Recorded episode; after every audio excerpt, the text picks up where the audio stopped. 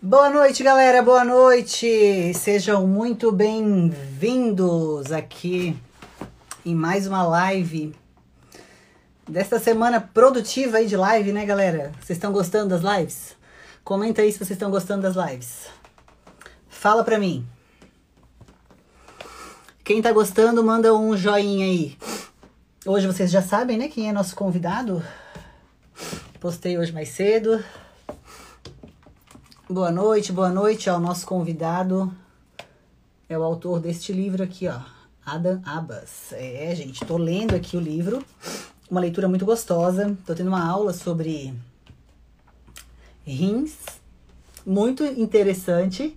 Ele disse que tá sensacional. O doutor Márcio Bach disse que tá legal. Ah, ô, doutor, a live de ontem foi incrível mesmo, hein?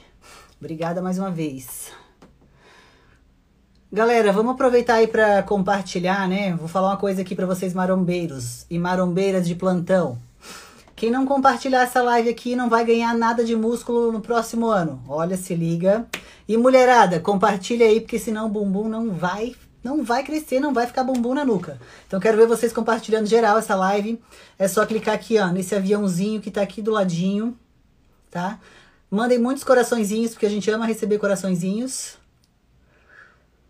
E também vocês podem compartilhar a live através desses três pontinhos aqui no ladinho de onde vocês fazem perguntas, tá? Sim, gente, hoje eu passei na doutora Larissa Lima, que é quem cuida aí do meu, né, dos meus procedimentos do rosto. Faz, hoje ela fez é, então é tudo para é, digamos, para melhorar aí os efeitos, né, da, da, da, da idade que vai chegando. E ela colocou é, um pouquinho de, de preenchimento tal, então ficou um pouquinho roxa. Eu sou branca, fico roxa rapidão. Então é isso, gente, mas esse não é o assunto, tá? Então tá um pouquinho roxo aqui, ó. Não foi o Vander que me deu um soco, tá? Foi só um vasinho que acabou é, pegando aqui na hora de fazer o procedimento. Galera, vamos lá chamar o nosso convidado de hoje. Vocês já compartilharam a live, né? Quem não compartilhou aí, lembra que os homens do peito não vai crescer no próximo ano e a mulherada o glúteo não vai desenvolver. Então, bora compartilhar. Já tá aqui, Adam. Aqui. E aí, pessoal, de onde é que vocês estão falando? Eu sempre apanho. Isso aí, Wander, você que apanha. Boa noite, professor. Tudo bem? Boa noite, você, minha querida. Como está?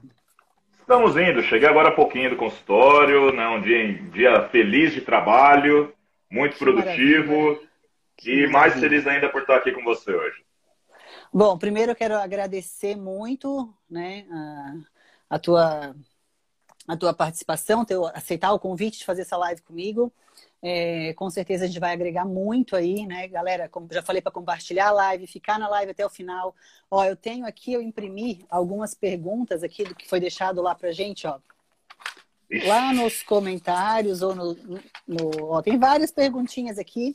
Então fica aí até o final que em algum momento a gente vai responder essas perguntinhas aqui para vocês, né? A gente não, né? O Ada. Tô, tô, até imaginando as perguntas, Ângela. o, o, o, Ada, mas assim, as perguntas são né, das pessoas. Eu falo bem a verdade, eu não li todas. Então Sim. eu vou olhar aqui, se eu, se eu, fizer muita cara feia quando eu estiver lendo, assim, tipo, hum, não, essa não. tranquilo, não. Fala querida. um pouquinho, tranquilo, tranquilo. Tranquilo. Você responde sem problema, não tem problema de responder as perguntas, não, né?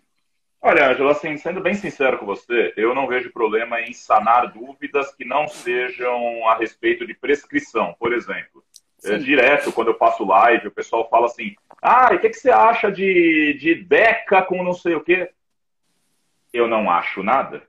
Quem é o paciente, quem, qual é o histórico, o que ele faz, o que ele come, o que ele treina. A por mesma muitas, coisa. Muitas vezes eu falo para a pessoa, eu falo, gente, se vocês me fizerem perguntas gerais sobre farmacologia, pode até ser sobre farmacologia de hormônios, não vejo problema. Eu sou professor de farmacologia. Agora, a pessoa fala em consultoria grátis, né? Ô, meu amigo. Né? É, Vamos é lá, quando né? a, pessoa, a pessoa pergunta assim, né? Acontece muito comigo aí, né? Com as alunas e tal. A pessoa, ah, ah, mas só me dá uma dica aí de como é que é uma divisão de treino. Como assim? Como é uma divisão de treino? Eu não sei para quem é a pessoa, eu não sei o que ela faz, eu não sei que hora que ela treina, eu não sei qual é a deficiência dela, o que ela precisa treinar mais ou menos, se ela já treina, se ela não treina. É engraçado como as pessoas têm o costume de simplificar o, o, o trabalho né, do outro sendo só uma dica, né? Exatamente. O pessoal está falando dos meus, dos meus bonequinhos do Dragon Ball lá atrás, né? Tem aqui na frente também. Aí. Ai, meu Deus do céu, é Dragon Ball que tem lá atrás. É Dragon Ball. Ah, que legal. ah, Angela, eu sou, eu sou todo crianção, Angela. Se alguém perguntar, eu, eu, eu sou aquele nerdão típico, sabe? Que gosta de desenho, gosta de, de heavy metal, aquelas coisas. O pessoal até acha estranho quando vem conversar comigo e fala, uai, eu não acredito que você gosta dessas coisas. Eu falo, que é que tem? Só porque eu sou nerd, gosto de química, moléculas. Agora, deixa eu fazer uma pergunta é, minha aqui, né, particular. Você, eu sempre, né, achava você assim, né? Tipo, te acompanho bastante tempo na rede social, mas é sempre um cara de mal, assim, né? Eu tinha um pouco de medo. Eu falei, meu Deus, será que, se eu, será que se eu falar alguma coisa, ele vai me dar uma. Sabe aquela resposta assim, tipo, ela não vai entender nada, não quero. Porque sempre ficava aquela cara de mal, assim. Hum. Não, é, é assim, né? É. Desculpa que o meu Botox não deixou. É. É, é a minha cara típica, né? A marca registrada. Sim. Não, Angela. Cara, assim, ó, eu vou te falar a verdade. Eu comecei a lecionar com 20 anos, vai, para ser mais exato. Assim, eu dava aula em cursinhos voluntários, né? Eu sempre fui professor. É, comecei dando aula de biologia, aula de química, até no cursinho eu dava aula voluntária, geografia, inglês, coisas do tipo, né? Eu comecei a trabalhar como professor mesmo, então foi em 2007, né, como professor de química, como professor de biologia, porque minha primeira graduação é em biologia, e depois a coisa foi deslanchando. Trabalhei como professor universitário, né, dei aula de bioquímica, é, comecei na pós-graduação como professor de farmacologia, voltado a recursos ergogênicos, e paralelo a isso, eu fiz mais uma graduação, que foi a graduação em farmácia, que eu fiz aqui na, na USP, e fiz também meu mestrado na área de genética e evolução humana, também aqui na USP. Nesse período, eu fiquei um tempo fora do Brasil, fui fazer um pouco de pesquisa também na Áustria, né, na, junto com a Universidade de Viena, uh, voltada para a área também de evolução. Então, todo o meu, meu background, ele é voltado para a parte humana mesmo, né? Só que uhum. em, cada, em cada momento, eu fui direcionar para alguma coisa. Por exemplo, na época do mestrado, eu analisava esqueletos pré-históricos para poder avaliar padrões de atividade física. Então, a gente sabe que, por exemplo, o grau de estresse muscular ele gera como se fosse uma cicatriz no osso. Então, a maneira Sim. da gente inferir, por exemplo, robustez né, do, do indivíduo pré-histórico, até para poder correlacionar com dieta pré-histórica, com o nível de atividade que eles faziam, era avaliar esse tipo de cicatrização, o grau da inserção do tendão, né, ou do próprio músculo, junto ao osso, né? E é engraçado, porque eu avaliei algumas populações lá da Europa e outras aqui do Brasil. E eu falo que os nossos antepassados, né, eles eram baixinhos, boladinhos. porque eles já, apresentavam já, já muitas... Tinha, é, eles apresentavam muitas é, modificações na estrutura óssea deles, né? Resultado de, do, do, alto grau de atividade que eles desempenhavam. Aí depois, né, passou isso, eu já treinava, gostava de bodybuilding, tudo. Isso foi lá em 2000 e, 2013, né? Eu competi, 2012 eu competi uma, a primeira vez, né? Nem sabia o que eu estava fazendo. Aí 2013 eu estreiei, 2014 eu competi ganhei o campeonato também. E foi aí que esse a coisa foi. Uma... Esse que a gente estava no, no, mesmo campeonato, não era? Isso, sul brasileiro, né? Sul brasileiro. Isso, foi a, acho que sua, sua segunda competição e a minha também. Uhum. Ah, os dois fomos campeões. Sim, ô oh, Glória. E é engraçado, cara, porque, tipo, você tem noção que isso foi em 2014? Nossa, né? Eu não sei. Vamos parar de falar desse negócio de data, porque parece que a gente está muito velho. É, exato. Exatamente isso. E aí depois uma coisa foi levando a outra. Tipo, eu resolvi direcionar os meus estudos para a área de farmacologia, porque eu sempre senti uma carência nessa parte, até como atleta. E falei, bom, já que ninguém sabe nada, né, com perdão, vou eu estudar um pouco sobre o assunto. Porque até então as, as informações sempre foram muito escassas, né? e uhum. muito aquela coisa de achismo. Por quê? Uhum. Porque sempre ficou aquela ideia de que esse tipo de estudo hormônios, ergogênicos, não é coisa de. Como é que fala? De acadêmico, né? É coisa de gente underground, as coisas mágicas. Faça um favor, né? Não, e olha que engraçado, né? Você falando aí da tua área de, de formação e de especialização, enfim, até do mestrado, o quanto que a tua área tem a ver, né, com, é, com a área da nutrição, com a área de treinamento, com a área da Sim. medicina, como ela, ela incorpora em tudo isso de uma maneira que agrega em tudo, né? Então, é, até as pessoas podem estar pensando, mas o que, que, é, o que, que é a área da química, a área da farmacologia, o que, que isso tem a ver com o treinamento, o que tem a ver com a nutrição? E tem tudo a ver, né? Eu estou lendo o teu livro aqui, estou tendo uma aula de rim, tá aqui, ó. depois, depois você fala para a galera como é que as pessoas fazem para adquirir esse livro aqui, porque, claro. gente, eu recomendo a leitura, tá? É um livro de fácil de entender. Então, parabéns a tua didática. Eu gostei, eu gosto muito assim quando eu leio até um palavrão, tipo um palavrãozinho assim, né, pequeno. Sim. Aqui dentro. Uma bobeirinha. Pô, que legal. Porque parece que tá conversando com a pessoa, né? isso, né? parece que tá conversando e fala tecnicamente, mas de uma maneira que a pessoa que não entende, né, da, da área vai conseguir entender, né? Então, Sim. isso é muito bacana. Eu gosto de ler livros assim. Obrigado. Com certeza vai agregar muito. Depois a gente deixa aí no final como as pessoas fazem para adquirir esse livro aí. Obrigado. É... E Adam, falando assim de, de performance, né, da tua área, é, falando de atleta, falando de fisiculturismo e falando também de pessoas comuns, né? Sim. E claro, da parte hormonal, né, que a gente está aqui, as pessoas estão aqui para conversar sobre isso. É, aonde que entra, né, a tua área? É, no meio disso tudo, para uma pessoa que é atleta, para uma pessoa, para um atleta de alta performance ou para um atleta iniciante, enfim, e para uma pessoa comum que só quer também ter um físico bacana, mas ela não pensa em competir. Tá. Assim, Angela, eu falo que a parte de farmacologia, ela faz como se fosse um, uma ponte entre a fisiologia, entre a bioquímica, a nutrição e até mesmo o treinamento. O, a gente sabe que recursos ergogênicos, eles fazem parte da realidade tanto de quem busca estética, quanto quem busca alta performance. E, infelizmente, como a gente mencionou, é uma área que as pessoas ainda consideram muito nebulosa, é, consideram como sendo algo que não deve ser discutido, uma vez que tem questões sobre doping, sobre as sociedades médicas muitas vezes não aceitarem o uso desse tipo de, de recurso, né?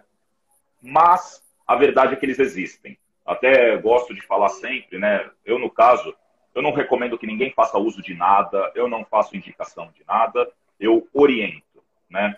No caso, por exemplo, muitas pessoas fazem uso de recursos sem, ter, sem conhecerem coisas básicas de medicamentos, né? E eu vejo profissionais médicos, eu vejo nutricionistas, eu vejo profissionais de educação física, muitas vezes indicarem o uso de substâncias sem entenderem conceitos como clearance, né, que é como a droga é eliminada do organismo, sem entender o que é um pico plasmático, que é quando a droga atinge o máximo né, na circulação. Acabam carregando conceitos que são é, até esdrúxulos, né, como, por exemplo, ah, se você usar é, tantos dias e parar, você não perde a resposta, daí você volta.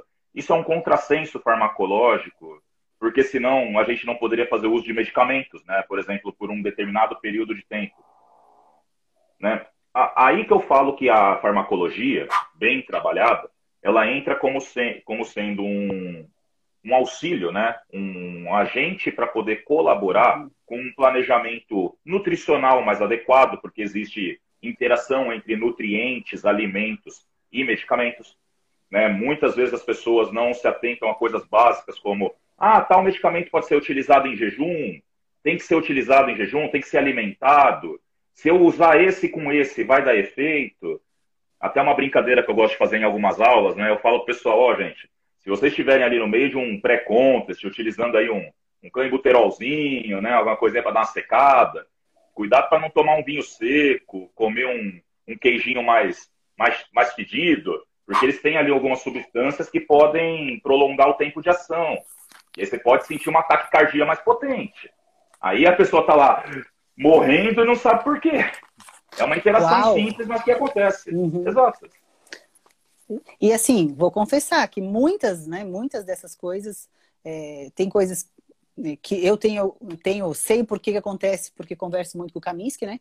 Mas toda vez Sim. que ele começa a falar das, falar das a falar de alguma coisa, sempre é, parece que é uma coisa, digo, nossa, isso acontece, isso é real, isso tem a ver mesmo, porque é meio até para quem não tem, não entende nada, é meio assustador a gente pensar, né?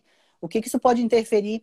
É, até às vezes assim a pessoa está lá fazendo um ciclo, vai competir um medicamento, por exemplo, um medicamento mesmo daí, né? Não alguma sim, sim, sim. Uma, um recurso, um, um anti-inflamatório, um anti-inflamatório. É, o, o que, que isso pode afetar, o que não pode afetar? Então isso também tem essa, porque chega na finalização normalmente a pessoa está com a imunidade mais baixa, né?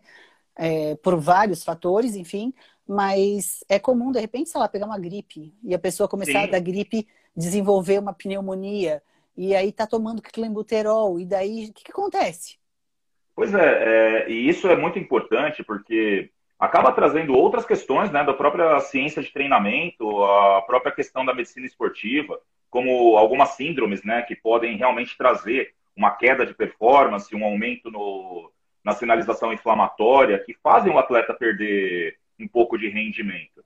Então, principalmente semana de finalização, as pessoas elas tendem a ficar muito estressadas, terem assim uma descarga né, inflamatória muito alta, sendo que é uma semana que você tem que estar muito sereno, muito tranquilo. Isso às vezes é um quadro que é induzido por excesso de, de medicamentos né, ergogênicos, porque a pessoa acha que vai compensar alguma coisa. E na verdade o que, o que ela não fez foi ter uma estrutura do planejamento. Né? Então, assim, ela fez o planejamento errado até o final e chegou lá e ela quer compensar alguma coisa. Quer usar termogênico a mais, quer usar diurético, quer usar mais esteroide, achando que isso vai fazer diferença em uma semana. Isso pode levar a várias disfunções né, orgânicas, pode levar bastante cortisol, pode cair bastante a imunidade. Existe uma relação aí entre excesso de cortisol e queda na imunidade, a gente sabe que é um efeito imunossupressor. E aí a pessoa é obrigada, às vezes, a utilizar um anti-inflamatório, mas não sabe qual anti-inflamatório pode utilizar, porque pode aumentar a retenção, e inclusive está discutido isso no livro, né? Um, uhum. Pode ter o uso de alguns antibióticos também podem corroborar com isso.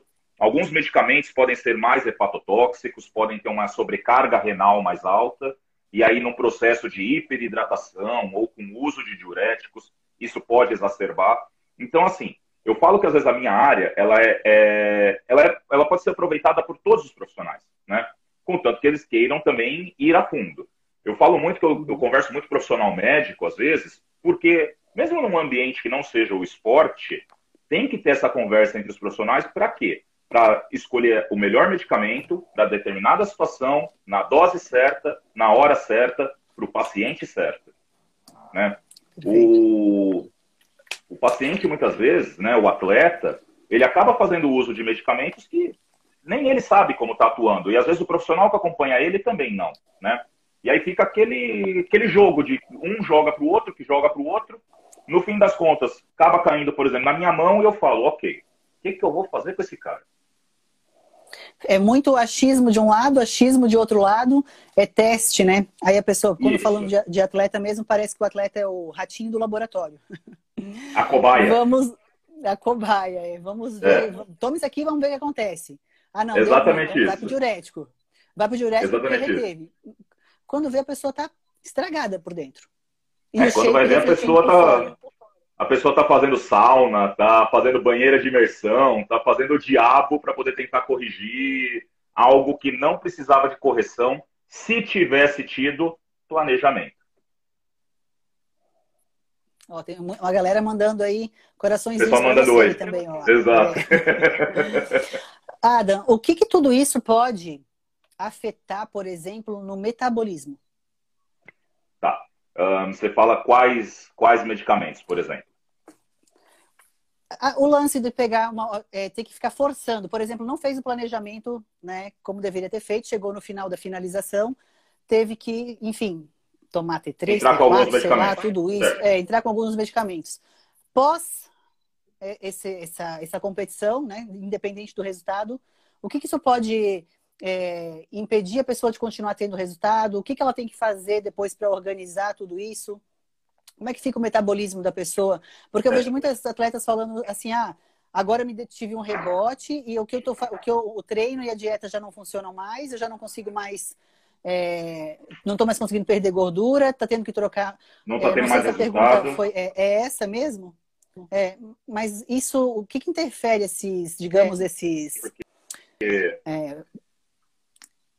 É, esses recursos assim de última hora, tá, que não, não estavam no planejamento. Tá. É, vamos lá, por exemplo, Alô? alguns diuréticos, eles podem. Oi, tá me ouvindo? Um pouquinho baixo. Deixa eu aumentar o meu aqui para ver se é o meu. Você saiu do fone agora? Não, não tá no fone, né? Não, tô no fone ainda. É Pode que falar. eu não sei, eu acho que tava caindo, tava acabando a, a bateria do celular. Ah, tá. Então era isso. Já tô ouvindo bem de novo. Então tá bom. É, assim, vamos lá. Alguns medicamentos, por exemplo, o... alguns diuréticos, eles podem realmente ter um impacto negativo na função renal, especialmente quando a gente está em fase de finalização, especialmente quando a gente tem uma dieta que muitas vezes está errada, né? Eu não vou falar que é a melhor abordagem, mas dietas extremamente hiperproteicas, né? Então isso acaba forçando um pouco a depuração renal, né? O clearance.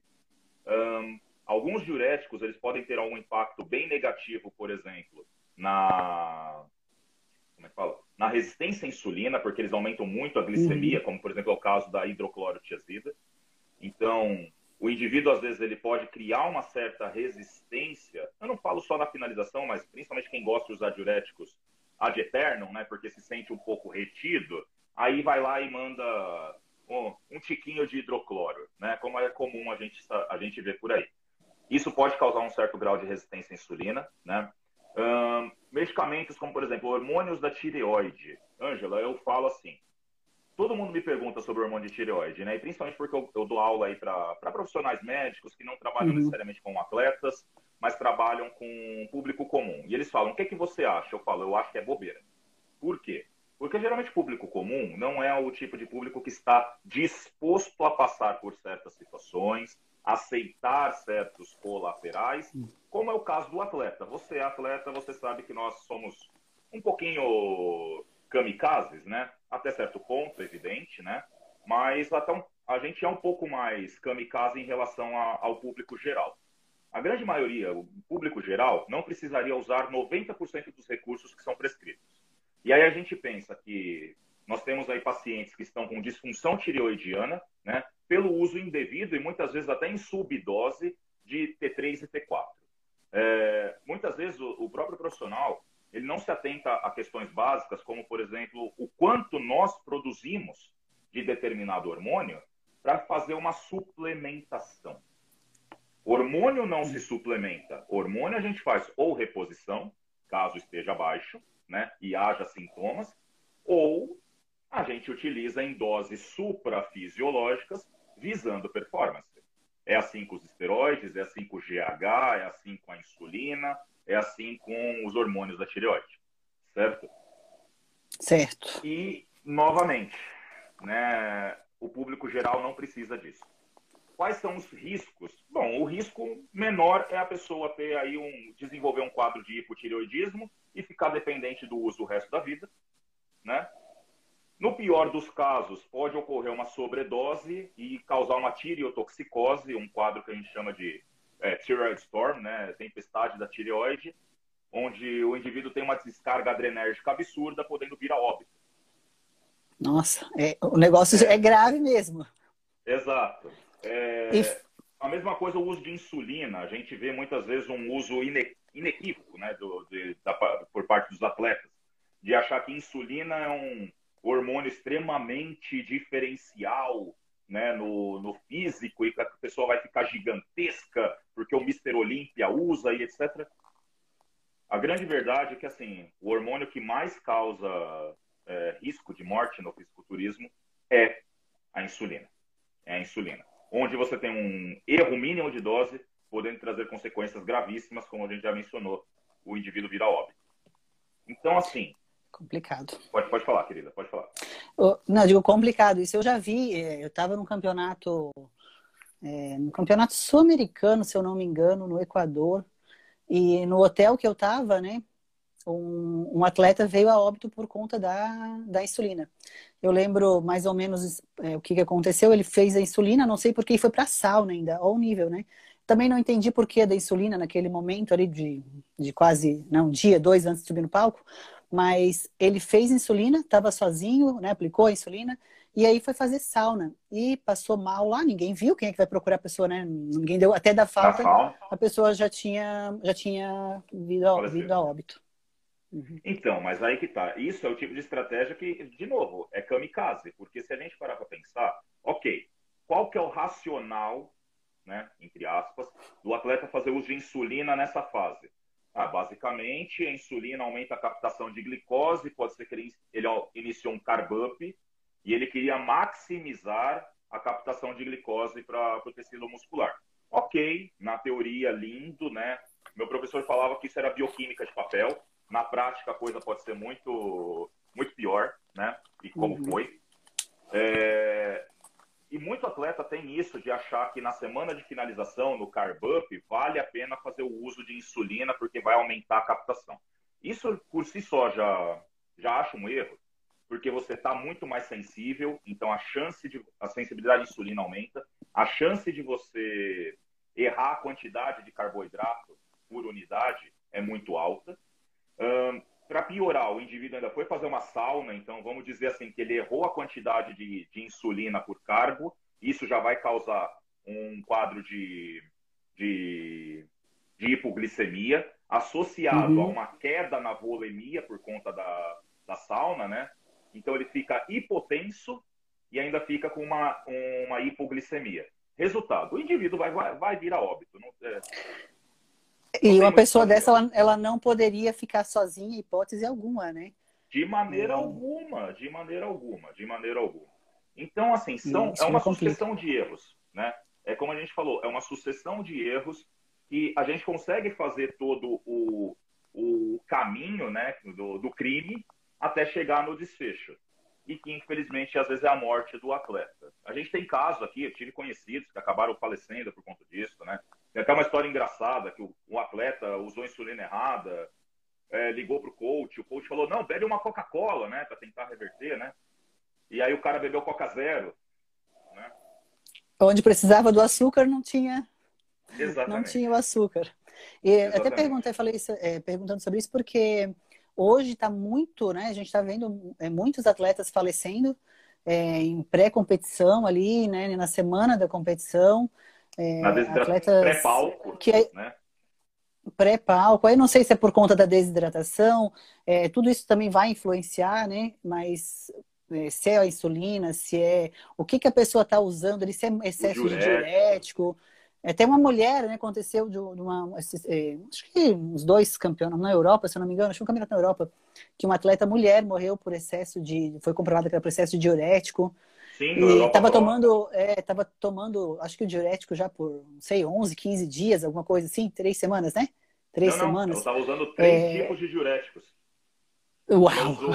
E, é, e, era um tempo, era, e era um tempo longo também que ela estava usando, né? Alguma coisa assim. Exatamente. E ela estava usando espironolactona, estava usando hidroclorotiazida e ainda usou furosemida. Ou seja, além da gente ter aí uma alta expoliação de água, né, um quadro de hipotensão muito agressivo, tem também uma perda muito grande de eletrólito, né? Então isso, isso já deveria ter sido percebido antes, porque o indivíduo que está numa situação como essa, geralmente ele já começa a apresentar discenesia, ele começa a perder é, orientação. Então, assim, poxa, até que ponto que a pessoa ignora os próprios sintomas, né, em prol de um de um troféu, né? Pô, Ângela, você tem mais de 60 troféus, acho que no seu, no, no seu cartel, né? Uhum. Cara. Sim, 60 primeiros lugares. Então, é, exato. Eu tô considerando só os primeiros, só os primeiros. Eu também, né? eu só considero, só conto o primeiro. Exato. Aí vem o ponto. Eu pergunto para você, quantas vezes você submeteu a sua vida a risco em prol de ganhar um troféu? Não, eu, eu não tenho, faz muito tempo que eu não uso diurético, nada. Na verdade, das, quando, talvez no início usasse alguma coisa, mas não sabia nem o que, que estava usando, também que tinha um profissional orientando, enfim, né? Sim. Mas Mister Olímpia não usei, esse agora não usei, nenhum campeonato do ano passado eu usei diurético. Eu não Sim. gosto de usar, tenho medo de usar. E Sim. também eu acho que é, uma, é aquela história de estar tá usando porque não está bom ainda, né? Então, a pessoa já está ali. Ela já, se ela fez a dieta 100%, se ela fez o treino 100%, se ela fez o cardio, o físico já vai ficando pronto. E principalmente para uma atleta mulher da minha, da minha categoria, né, da categoria biquíni, que não se exige um condicionamento extremo, né, o uso do diurético ali, ele pode inclusive deixar o glúteo, o por exemplo, pior. flácido. O físico Exato. pior. Então, também é, é um risco, né? Ah, o melhor é, ficar, no meu ponto de vista como atleta, ficar com o físico praticamente pronto umas duas semanas antes e você vai mantendo aquilo, vai mantendo a comida, vai mantendo o carbo, vai mantendo Exatamente. o treino. Aí vai chegar próximo da competição, vai fazer o quê? Talvez, é, ah, já está lá bebendo bastante uma água, né? Isso. E uma leve Exatamente. desidratação. Fica, tipo, eu compito, eu competi o Olímpia bebendo 4 litros de água. Sim. Então, é, só que assim, você tá bem, você não, né, não tem, não fica naquela sensação de que vai desmaiar, de que começa a dar frio, uma hora tá suando, uma hora tá esquentando Exato. e é, essa Mas bagunça isso, toda.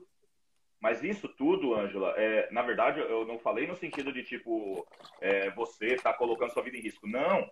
O que eu quero dizer é, imagine se você, né, se algum uhum. profissional falasse para você assim, Ângela, ó, você vai ter que tomar três diuréticos agora para competir. Eu duvido que você ia virar pro cara, eh, que você ia virar e falar assim, beleza, coach, pode deixar, vou tomar agora aqui, ó. Ao contrário, eu acho que isso que é importante e o que é um trabalho que a gente vem fazendo aqui com as lives, a gente vem fazendo na pós-graduação, a gente vem fazendo constantemente, que é justamente trazer conhecimento não somente para aplicação com os seus atletas, com os seus clientes, mas até para você mesmo. Porque muitas vezes eu vejo assim, um aluno de pós sendo acompanhado por um profissional X e ele começar a se questionar, peraí, mas por que, que essa estratégia? Tem alguma coisa aqui que não está certa. E muitas vezes isso acaba por salvar o aluno. Né? Por uhum. quê? Porque ele fala, cara, eu não vou tomar três diuréticos, não faz sentido. É um contrassenso. Por quê? Uma coisa que eu gosto de falar, Ângela, é o seguinte: muitas vezes o meu atleta, né, ele pode até não ganhar, mas eu tenho certeza que no ano seguinte ele vai estar lá competindo de novo, saudável. Agora, e isso é o que a maioria das pessoas não leva em conta. Uhum. Exato. Agora, será que quem ganhou pode dizer o mesmo, que vai estar lá daqui a um ano? Exatamente. É Até E é só que assim, né? A gente tem os kamikazes, que nem você falou, né? A pessoa uhum. não está importando, o atleta às vezes ele não se importa com Quantos campeonatos ele vai fazer? Ele quer aquele troféu, ele quer dar o máximo para aquele campeonato. Então ele não Exato. pensa na longevidade. Tá, camp... gente, primeiro que campeonato tem quase todo final de semana é um campeonato. Então, se você Exato. não ficou pronto para um, você pode ir para o outro. Os campeonatos não vão acabar, o mundo não vai acabar. Agora, se você usar alguma estratégia, né? Se o atleta é, forçar a mão, né? Ou atleta, ou coach, enfim, forçar a mão, aquele pode ser o último campeonato que você vai participar. E não tem garantia nenhuma de que se a pessoa fizer tudo, ela vai ganhar. Exatamente. Então, assim, é, é, é arriscar muito alto para não ter garantia nenhuma. Exatamente. E aí entra muito isso que você falou. É, tem campeonato todo ano. Você não ficou pronto para esse? Cara, espera mais um pouco. Sua saúde é, é teu bem mais precioso, né? Se você tiver uma sequela, Deus me livre, acontecer alguma coisa com você, você nem vai competir mais um, esse campeonato e nem mais nenhum outro, sabe? É, eu vejo às vezes a pessoa ela colocar tanto para si que é, ela precisa competir aquele campeonato, mas por quê? 90% das pessoas, Angela, não sabem me explicar por que, que elas querem competir. Não, Sabe, não, não você... tenho.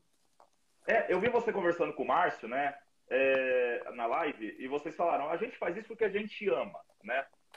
E, e, isso, isso se reflete até na questão da longevidade. Por quê? Porque a gente ama isso, a gente faz isso como se fosse uma coisa normal. Então, ao longo dos anos, a gente competir ou não, é meio que natural.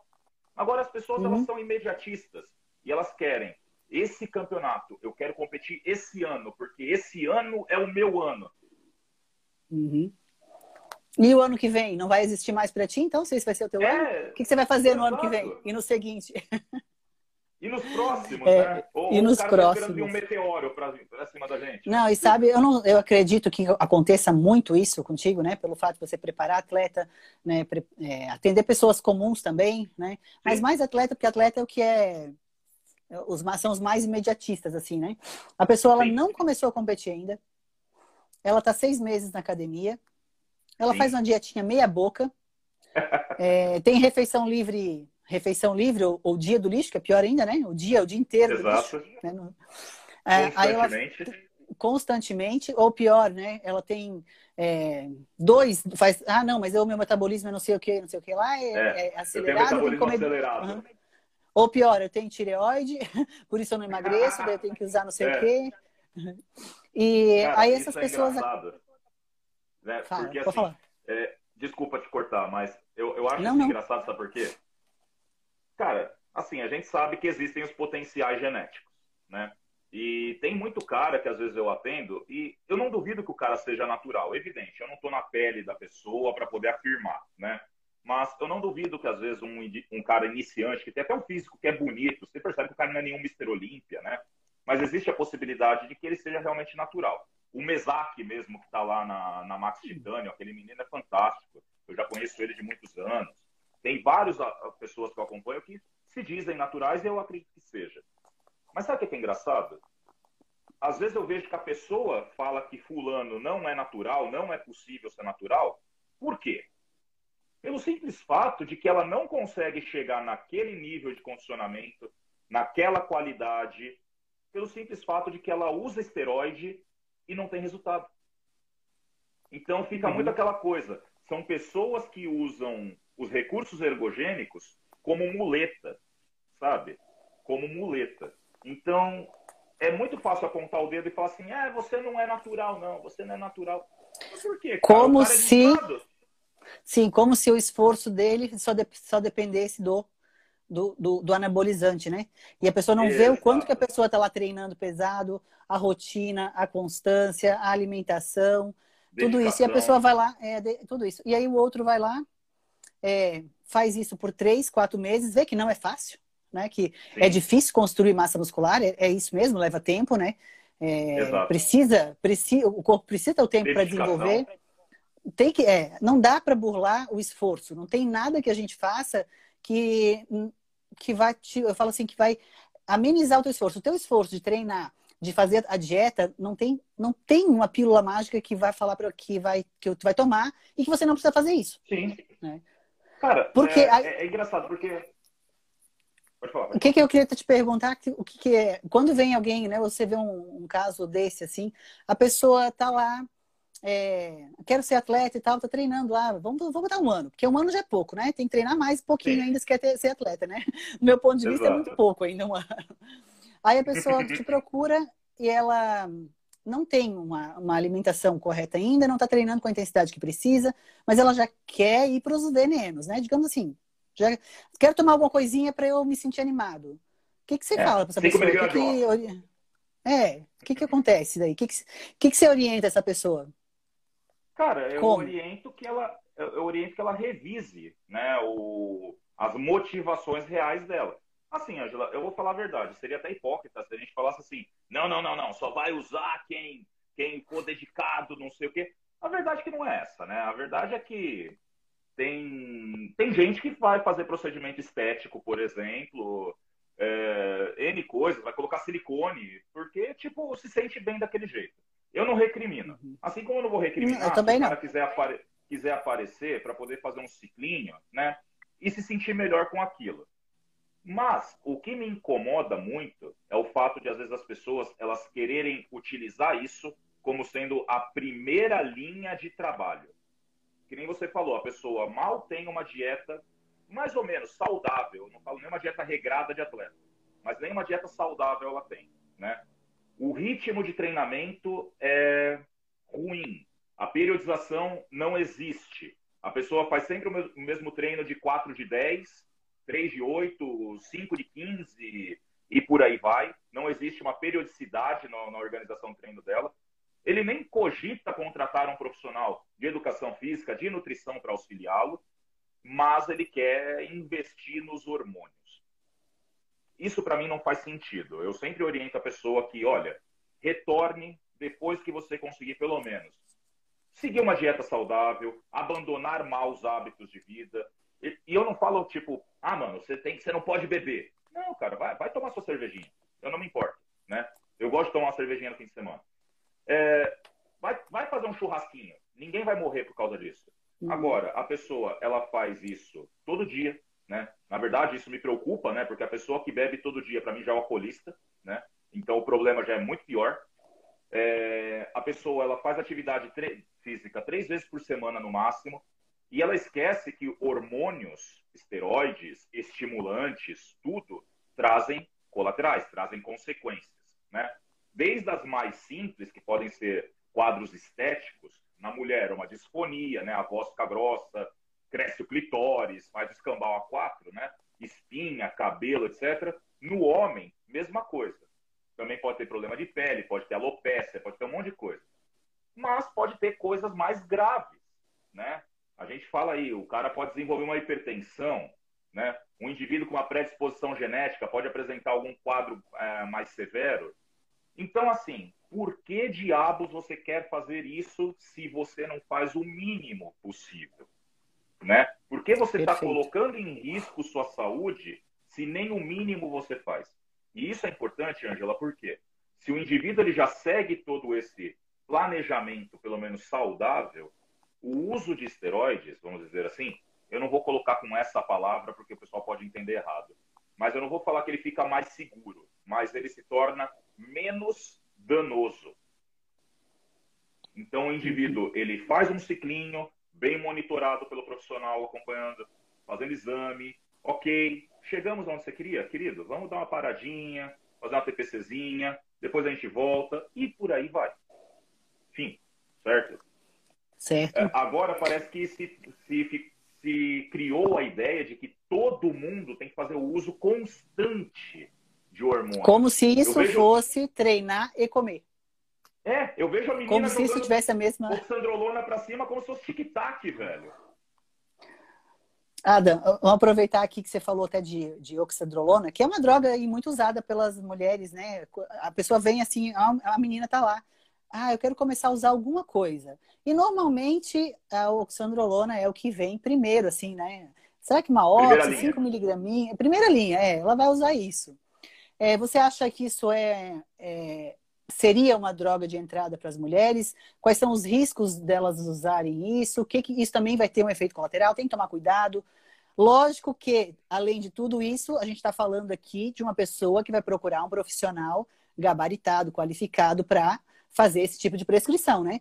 Porque o que Exato. me preocupa mais ainda é quando a pessoa vai lá procurar aquela é aquele, de repente, a professor de educação física dela, ou sei lá, o amigo, ou amigo do amigo que passa ciclo, que não tem conhecimento nenhum, e vai lá e fala, não, toma isso, isso, isso, isso, e ainda né, é, drogas de má qualidade, do mercado negro, que a gente nem sabe o que, que tem, o que, que não tem, né? Então, Exato. Fala um pouquinho pra gente disso aí. Eu sei que falei um monte de pergunta atravessada aqui no meio, mas desenrola. Fica tranquila. Não, mas assim, Angela, na verdade, não é que eu considero oxandrolona como sendo droga de primeira linha, né? Normalmente é uma droga de maior adesão, pela facilidade, é, por ser uma droga oral, então tem facilidade de aderência, né, ao uso, a pessoa não esquece, né? A aplicação, esquece, a pessoa simplesmente, ah, hoje eu não vou fazer, foda-se. Mas por ser comprimido, né, se torna uma coisa Sim. mais acessível. Colaterais. Ângela, colateral é dose e tempo dependente. Né? Muitas vezes as pessoas consideram ah, 5 miligramas uma dose muito baixa, só que eu gosto de fazer um paralelo. Né? Um homem normal, homem, né, ele produz de testosterona na semana, a média aí de 50 a 70 miligramas. A mulher, ela produz um décimo disso, então ela produz ali 5, 7. Você imagina que todo dia 5 miligramas, ela ela vai multiplicar por 7 a produção dela de andrógenos. Então, como assim é dose baixa? Ela está usando basicamente o que um homem normal produz. Você entende? Então não é dose uhum. baixa. E aí eu vejo, às vezes, um, um contrassenso do pessoal fazer o uso de doses cada vez mais elevadas, sem levar isso em conta, né? A própria fisiologia hormonal feminina, certo? e por períodos de tempo que são realmente prolongados, né? Um ciclo de mulher, cara, vamos dizer assim, pô, oito semanas bem estruturado traz resultados fantásticos, né? Não tem necessidade dela fazer isso por um período de tempo muito extenso. Agora, ela está usando, às vezes, vai, o coach, né? Eu, eu, gosto de falar assim, por quê? que nem você mencionou, tem que ser acompanhada por um profissional é, gabaritado. Mas, muitas vezes acontece de você, vai, você, é, educadora física, você ouviu a sua aluna falar, ah, então, meu coach mandou tomar 20 miligramas de oxandrolona, supondo que você está lá no, no na, na, quando você estava na sala, né, na sala de musculação. Uhum. Você vai olhar e falar assim, peraí, peraí, peraí, peraí. Ele falou que isso aí é dose baixa? Não, não, não, não, não. Eu estudei isso, eu vi isso, eu sei que a fisiologia não é assim, isso não é dose baixa. Você pode, você pode ter aumento da sua queda de cabelo, você pode ter aumento na, na, na produção de sebo, espinhas, você pode ter disfonia, você pode ter aumento no seu clitóris, você pode ter um monte de efeitos colaterais estéticos, né? Além disso, pode ter alterações do ciclo menstrual, pode ter disminorreia, pode... Ó, eu já tive caso, né, de acompanhar uma menina que teve uma menopausa precoce por um uso absurdo de esteroide. Ela teve uma atrofia uterina. Então, assim, os colaterais, eles podem ser danosos pelo tempo de uso, certo? E também uhum. pela dose utilizada. Eu não posso falar que 30 miligramas todo dia por quatro semanas é menos agressivo do que 5 miligramas todo dia por 12. E depende muito da pessoa. E aí, Ângela, para piorar, o manejo dos colaterais pode até parecer simples depois que você se atenta a algumas questões básicas de farmaco, né? Mas que muitas vezes a pessoa ela deixa passar, né? É, por exemplo, ah, usa uma finasterida. Cara, finasterida não funciona em oxandrolona. Se a pessoa vai na minha aula, ela entende por quê? Porque tem uma alteração química, né? Para justamente não sofrer ação de uma enzima. Ah, que legal. Então, como é que a gente diminui os colaterais, né? Aí, às vezes, a gente tem que usar bloqueadores androgênicos. Por exemplo, a própria espirulactona. Daí vem uma outra questão farmacológica. Minha filha, se você está tendo colateral com 5 miligramas todo dia e precisa entrar com um bloqueador, para o ciclo. Não vale a pena continuar. Você é muito Não, sensível. E outra coisa, a gente está falando de 5 miligramas aqui, mas a gente sabe que o que acontece no mercado não é isso, né? Não é isso que acontece. Cinco, a gente foi assim, é muito. 5 miligramas. É, é 30 é, digamos, 10, três vezes por dia, né? Eu já vi Exato. muito disso, muito. Então, é, isso é o Hoje comum. Mesmo. E daí, como, como não ter colateral? Hoje mesmo, eu atendi a paciente que veio usando isso. Ué, como é que eu vou falar que isso não acontece? Acontece, todo dia eu vejo isso, sabe? E agora? É... Exato, e agora? Como é que reverte isso? Aí a gente tem que conversar. Eu converso com o médico, a gente avalia. Outra, como é que a gente tira da cabeça dela que ela consegue seguir em frente sem precisar dessa dose absurda? De novo, as pessoas acabam usando esteroide como muleta, né? Ah, então eu vou ter que parar e fazer TPC. Não é bem assim. Mulher não faz TPC igual homem, porque não tem que voltar à produção de espermatozoide, né? Então. Apesar de que tem gente que já deve estar produzindo, né? É, então. Ó, eu, eu, eu, eu não estou respondendo nada do chat, né, em respeito, mas essa é a única coisa que eu vou querer falar. A menina falou assim, meio ml de deposteron por semana para mulher. Nunca. Mulher não Presta usa atenção, galera. dessa maneira. Mulher não usa testosterona dessa maneira, pelo amor de Deus. meio ml por o quê? Por semana. De deposteron. De deposteron ainda. Exato que, que é acontece. Adam? Fala para mim, fala para mim. O que, que acontece com isso? O que, que essa pessoa está fazendo isso? O que, que ela pode esperar? Ela pode esperar tudo que eu mencionei em uma escala exponencial. Tipo, se a gente for pegar proporcionalmente, testosterona ela é muito mais androgênica do que a própria oxandrolona, né? Se a gente fosse contabilizar. Então, quando a gente está falando em meio ml, a gente está falando em 50, dependendo se for underground, Está falando em 100 miligramas de testosterona. Gente, isso é dose de reposição hormonal masculina. Né? Cara, é uma dose muito absurda. É dose que às vezes a gente usa para o transgênero. Sabe? Não faz sentido utilizar esse tipo de dosagem, miligramagem, na mulher. Eu não consigo ver um quadro clínico né, para poder sugerir essa dosagem de testosterona vai, se a gente for citar uma situação clínica mesmo, né? O desejo sexual hipativo, né? Que é uma disfunção aí que a psiquiatria acaba tratando. pode utilizar testosterona em dosagens muito menores do que isso e com acompanhamento muito próximo do médico para evitar né, os colaterais associados. Mas isso não tem nada a ver com o que a gente tem, nada a ver com o atleta, nada a ver com o esporte, nada a ver com a performance. É um caso nada. clínico, como você falou, uma, né, uma um tratamento. É uma função psiquiátrica. É. Sabe? E isso que, é, isso que é o pior, Ângela. Tipo assim, é, de novo, vezes, se, eu, se, você fala para mim, ah, você já viu atleta mulher usar testosterona? Eu vou falar, já. Já vi atletas que precisam chegar lá na Women's Bodybuilding, Women's Physique, né? Eu não vou recriminar, que nem eu falei para você, mas é uma atleta. Aonde que uma mulher normal, que, desculpa o termo, né, pode parecer chulo, só quer ficar bonitinha, gostosinha, precisa usar isso. Ângela, você trabalha com, com corpo feminino. Você sabe que dá para moldar o corpo da mulher sem a necessidade desse tipo de abordagem esdrúxula. Né? Com certeza. O que eu às vezes tento trazer na, na pós-graduação, né, conversando com os alunos, é Pessoal, ninguém vai fazer prescrição de esteroide, mas vocês são capazes de impedir, às vezes, uma tragédia. É a mãe de alguém, é a filha de alguém, é a esposa de alguém. E olha que interessante, é o recado, galera. Até para vocês, né? Falar para os amigos, para as amigas, né? Depois encaminhar essa live, porque a gente está falando aqui de performance, mas antes da performance está falando da saúde. Exatamente. Porque Exatamente isso, querida. Tá muito é... mais, né, relacionado a isso e a performance vai ser, tipo, a pessoa quer ser bonita, vai um corpo mais definido, mais torneado, mas e a saúde, como é que vai ficar? É, mas e a saúde? É. E e a pessoa desconsidera muito, né? Eu, eu tenho no, no, meu programa de treinamento, né, do Tinha Gela Borges, todas as minhas alunas, elas passam, lá tem até eu quero te convidar para palestrar lá dentro da, da, esse meu, no meu programa de, de treinamento. Vai ser uma honra te receber lá. Obrigado, Mas elas, têm, elas, Obrigado. Têm, elas têm acesso a profissionais do teu nível, por exemplo, para tirar essas dúvidas.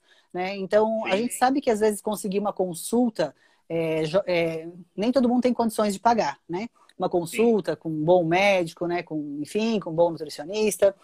E acabam indo aí para o lado da pessoa que não tem, tanto, não tem informação, não tem tanto conhecimento, que vai né, meio que no achismo, que isso funcionou para o fulano, vai funcionar para o Beltrano também. Imagina, é duas mulheres, as duas querem ganhar massa muscular, não, não, não, então vamos usar a mesma coisa. Eu já vi porque eu já peguei é, protocolo de coach, tá? De coach famoso, com uhum. a mesma droga para pessoas diferentes. E a mesma dose. A, a mesma dieta, a mesma, a, tudo igual. E fulano precisava, uma era mais, muito mais forte, tinha até que perder gordura, e a outra estava desenvolvendo massa muscular. Digo, mas gente, não, em doses assim, que eu falava, meu Deus do céu, meu pai amado, o que, que é isso? E até Exatamente. mostrei o caminho que essa vez, e ele falou, gente, isso aqui não tem, não tem cabimento. Não faz sentido. O que a pessoa vai usar? É, não faz sentido. Não faz sentido. Cara, As altas dosagens que é usada no nosso meio é algo que é, é, me dá muito medo. Com certeza, com certeza. Eu, bom, eu acabo trabalhando com, às vezes, atletas oi, Momo, é, que vêm de outros, né, outros treinadores e, cara, assim, evidente, não vou revelar nada, isso seria totalmente antiético, né? Mas, Sim, claro. eu, eu, eu, às vezes eu fico chateado, sabe? De, tipo, olhar certas coisas e falar, cara, não precisava disso. Nem um pouco. Não precisava disso mesmo, né? Mas acabou chegando. E aí que eu falo, chegou na minha mão, o que é que eu vou fazer? Eu vou falar, não, não, não, não, não vou ajudar? Não, evidente que eu vou ajudar, certo? Mas nem sempre a gente consegue ajudar todo mundo. Por isso que, pô, de novo, né? Pode parecer propaganda, mas não é. Cara, a ideia de estudar, né? Ele vem com esse intuito. Gente, é, conhecimento, realmente, conhecimento ele é aberto para todo mundo, quem quiser. Por exemplo, meu livro, quem quiser, vai lá, compra, estuda, aprende. Mas às vezes, o, o alguém fazer essa ponte para você, né? seja através de um curso, seja através de uma aula, uma pós ou qualquer coisa do tipo, pode te alavancar ainda mais com o conhecimento que você já adquiriu previamente. Né? Eu vou dar um exemplo bem simples, Ângela. É, você já deve ter visto, né? eu estou até vendo que o pessoal está comentando muito aí, questão sobre anticoncepcionais. Né? Isso, até tem uma pergunta aqui. Anticoncepcional, até aqui uma das perguntas é essa mesmo. É, o contraceptivo eles ajudam, atrapalham? Sim. Eles interferem na, na, no desenvolvimento de massa muscular? Até onde isso é, atrapalha aí, no, é verdade, por exemplo? Onde não é? É, é mentira? O que, que é? O que acontece? Olha, Angela, assim, eu vou falar que isso é uma pergunta que dá uma dor de cabeça. Por quê? Porque muitas vezes a gente tem que explicar outra coisa. É, Para que mulher? Né? E qual anticoncepcional? Porque, assim, existem várias recomendações do uso de anticoncepcional que não é apenas contracepção. Né? Eu até brinco com as meninas, eu falo, você toma anticoncepcional por quê? É só por causa de filho? Então tá bom, usa camisinha. Pronto, fim de história. Se o problema é esse, fim de história. Agora, tem menina que tem que fazer o uso. Tem diversas desordens ginecológicas que exigem né, o uso de um contraceptivo. Qual o problema? Muitas vezes o ginecologista, e eu não vou culpar ele de maneira alguma, eu não estou falando mal dele, é, ele não vai perguntar para a menina: ah, minha filha, você quer ficar bonitinha, você quer fazer musculação, etc e tal. Não, ele vai prescrever um medicamento ali de primeira linha. Dependendo da situação, ele vai prescrever um anticoncepcional que tem, vai, anticoncepcional é uma mistura de dois hormônios, geralmente, né? O estradiol, o estradiol, e uma progestina, né? Que pode ser as mais diversas. Existe uma, que é a ciproterona, que ela é extremamente antiandrogênica, né? E aí entra o professor Adam agora, tá bom? É, eu adoro fazer é, mímicas. Vamos, vamos dizer que a caixinha do meu fone aqui é o receptor androgênico, certo? Ele geralmente é estimulado pela testosterona. Então ela vem, liga aqui dentro e vai lá ser feliz e, e causar os efeitos da testosterona. Ela precisa ligar no receptor. Perfeito. Só que, né, o que, que acontece? Existem outras moléculas, como por exemplo as progestinas, que são análogas da progesterona, que, além de se ligarem na progesterona, também podem ligar no receptor androgênico. E aí a ligação ao receptor pode ser as mais diversas. No caso da ciproterona, quando ela se liga ao receptor, ela bloqueia a atividade dele. Então nós dizemos que ela é anti-androgênica. Mas existem outras progestinas que podem ser de efeito nulo, ok, não fede nem cheira, e tem aquelas que são pró-androgênicas, ou seja, que podem se ligar no receptor como se fosse a testosterona e estimular, por exemplo, a síntese proteica. Então, jogar toda a culpa né, da falta de resultado no anticoncepcional é errado, certo? É errado. Por quê? Vai depender da classe do anticoncepcional, vai depender do tipo de progestina, certo? Se ela vai ser antiandrogênica ou pró-androgênica. Geralmente, mulheres que têm ovário policístico, hiperandrogenismo, elas têm que fazer o uso da, da progestina antiandrogênica. Tem outras que não vão precisar, que elas só querem contracepção, certo? Só não querem ter bebês, mas também querem ficar bonitinhas, no shape. Então, elas não precisam utilizar essas antiandrogênicas. Mas vai falar isso pro gineco, né? E ainda, eu vou jogar um pouquinho mais de gasolina no fogo, né? Que eu gosto de mencionar isso. É, tem um cara Adoro. top, é, tem um cara top da balada, foda pra caralho, que é o Brad Schoenfield, né? Já deve ter ouvido falar dele. É um uhum. cara pica da ciência do treinamento, né, da fisiologia e que ele fez experimento avaliando grupos de mulheres que usam anticoncepcional e que não usam anticoncepcional. E avaliou os ganhos ao final de um ciclo de treinamento. Resultado: teve diferença entre uma e outra? Uh -uh. Não. Ele ainda falou: ó, evidente, carece de mais estudos. A gente precisa fazer mais experimentos. Mas, a priori, jogar a culpa da falta de resultados no anticoncepcional é desculpa de manco, né? Sabe, desculpa de manco é a muleta? É exatamente isso. Sim. É a mesma coisa a pessoa que não emagrece e fala que tem tiroide. Eu também tenho tiroide. É, tô, tô, alguém não tem tiroide? Não, tem, tem o pessoal que tira, né? Mas a gente, todo mundo nasce igualzinho ali, né? Eu tava Sim, brincando porque é, uma, é, é, é, é, engraçado, né? Porque quando a pessoa fala que ah, eu não consigo emagrecer por causa da, da tireoide, eu não consigo.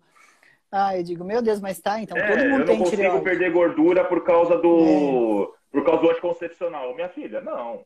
Vamos treinar mais de bonitinho, né? Vamos dietar direitinho, né? Desculpa, né? Não é bem assim. Essa pica não é só da, do anticoncepcional. Não, não é só. É, não, não dá para jogar a culpa. No... Só um minuto. Sophie. Desculpa. Gente. Relaxa, eu já, eu já, eu já deixei é. o Thor e a Maia lá fora para justamente. não, mas é que aqui eu tenho, eu tenho cinco. Eu tenho sim, essa aqui tá aqui só porque ela come comida de todo mundo, sabe? Ela, eu levei ela, a cachorra, né? Eu tive que levá-la no médico porque ela é obesa, né? Aí ele quis me Meu fazer Deus é, exame de tireoide. Falei, então tá bom, né? Vamos ver se, se não tá emagrecendo por conta disso. Exatamente. Mas voltando ao assunto Ó, aqui. E tem gente falar. que ainda joga a culpa falando que assim, é, o anticoncepcional te enche de celulite, te enche de gordura, de novo, né? Ó, é, aí, Mota Elisa, eu peguei você justamente nesse ponto. Você falou do Diane. O Diane tem uma progestina antiandrogênica. Pronto. O Diane e o Yasmin são exemplos claros né, de anticoncepcionais que podem ser utilizados nesses quadros onde a gente quer bloquear a ação androgênica. Então, ok, ele pode te deixar um pouco retida? Pode. Ele pode te dar um pouquinho de celulite? Pode. Nada que uma dieta bem estruturada, nada que um treino intenso, foco, dedicação, força de vontade não vão te ajudar. E a galera tá, tá perguntando muito aqui também do Dil. Sim. Ah, assim. É, a gente Dil, tem Dil né? de cobre, Dil de prata, Isso. Dil de Mirena, disso. Tem de, tanto de Dil que. É, eu vou fazer um Dil é de tanto Sano, Dil que, que eu tô. Ô, oh, bom esse. é, então. Assim, ó. assim, ó. Já é. tem, mas já não tem. Não tem Dil, né? Mas tem vários, tem uns. É. É, Umas não, é, cápsulas aí. é. é. implante, essas coisas, eu nem vou entrar nesses detalhes, eu prefiro não entrar. Não, melhor não. Não, melhor não, melhor não. Mas enfim, é, com relação ao DIL, né, eu não vejo problema nenhum nele. Vamos lá, tem que considerar de novo cada paciente, certo? Indicação de DIL de cobre, né? Tem mulheres que se dão bem com ele, ele pode auxiliar, por exemplo, alguns quadros de cólicas, né? Mas via de regra, assim, ele não tem liberação de hormônio local, ele não vai alterar realmente ali a estrutura, né, a arquitetura do útero. É mais para quem não tem indicação necessária para poder ter liberação de hormônio ali, certo? É... O Mirena ou Quilaira, por exemplo, tem problemas. A ação deles é para ser local. Então, por exemplo, eles têm a liberação de hormônio apenas ali na região do colo, certo? Vai ter apenas uma melhor, uma inibição ali, vamos dizer, da formação do endométrio, né, do, do espessamento do endométrio, pode levar a uma redução no fluxo menstrual, não necessariamente vai cessar a menstruação, certo? Além disso, oi, doutora Keila, tudo bom, querida? É, além disso, né, a doutora Keila é endócrino também, inclusive, né? A colega nossa, aluna também nossa, fantástico. Olá, doutora. É, quem tiver dúvida. Quem tiver dúvida também pode acompanhar ela.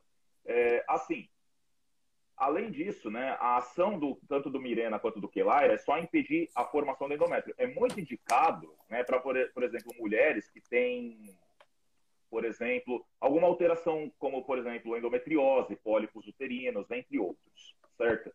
Porque daí diminui bastante a questão de cólicas, pode diminuir o fluxo menstrual, o sangramento, né? O que acaba muitas vezes atrapalhando a qualidade de vida da mulher, né, Ângela?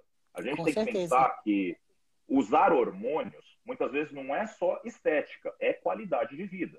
A mulher que fica menstruando o mês inteiro, né? Porra, pelo amor de Deus, né? Eu não consigo nem imaginar o, o sofrimento que deve ser, né? A Tati? Ah, a Tati. Tá, é, eu dei um oi pra ela aqui.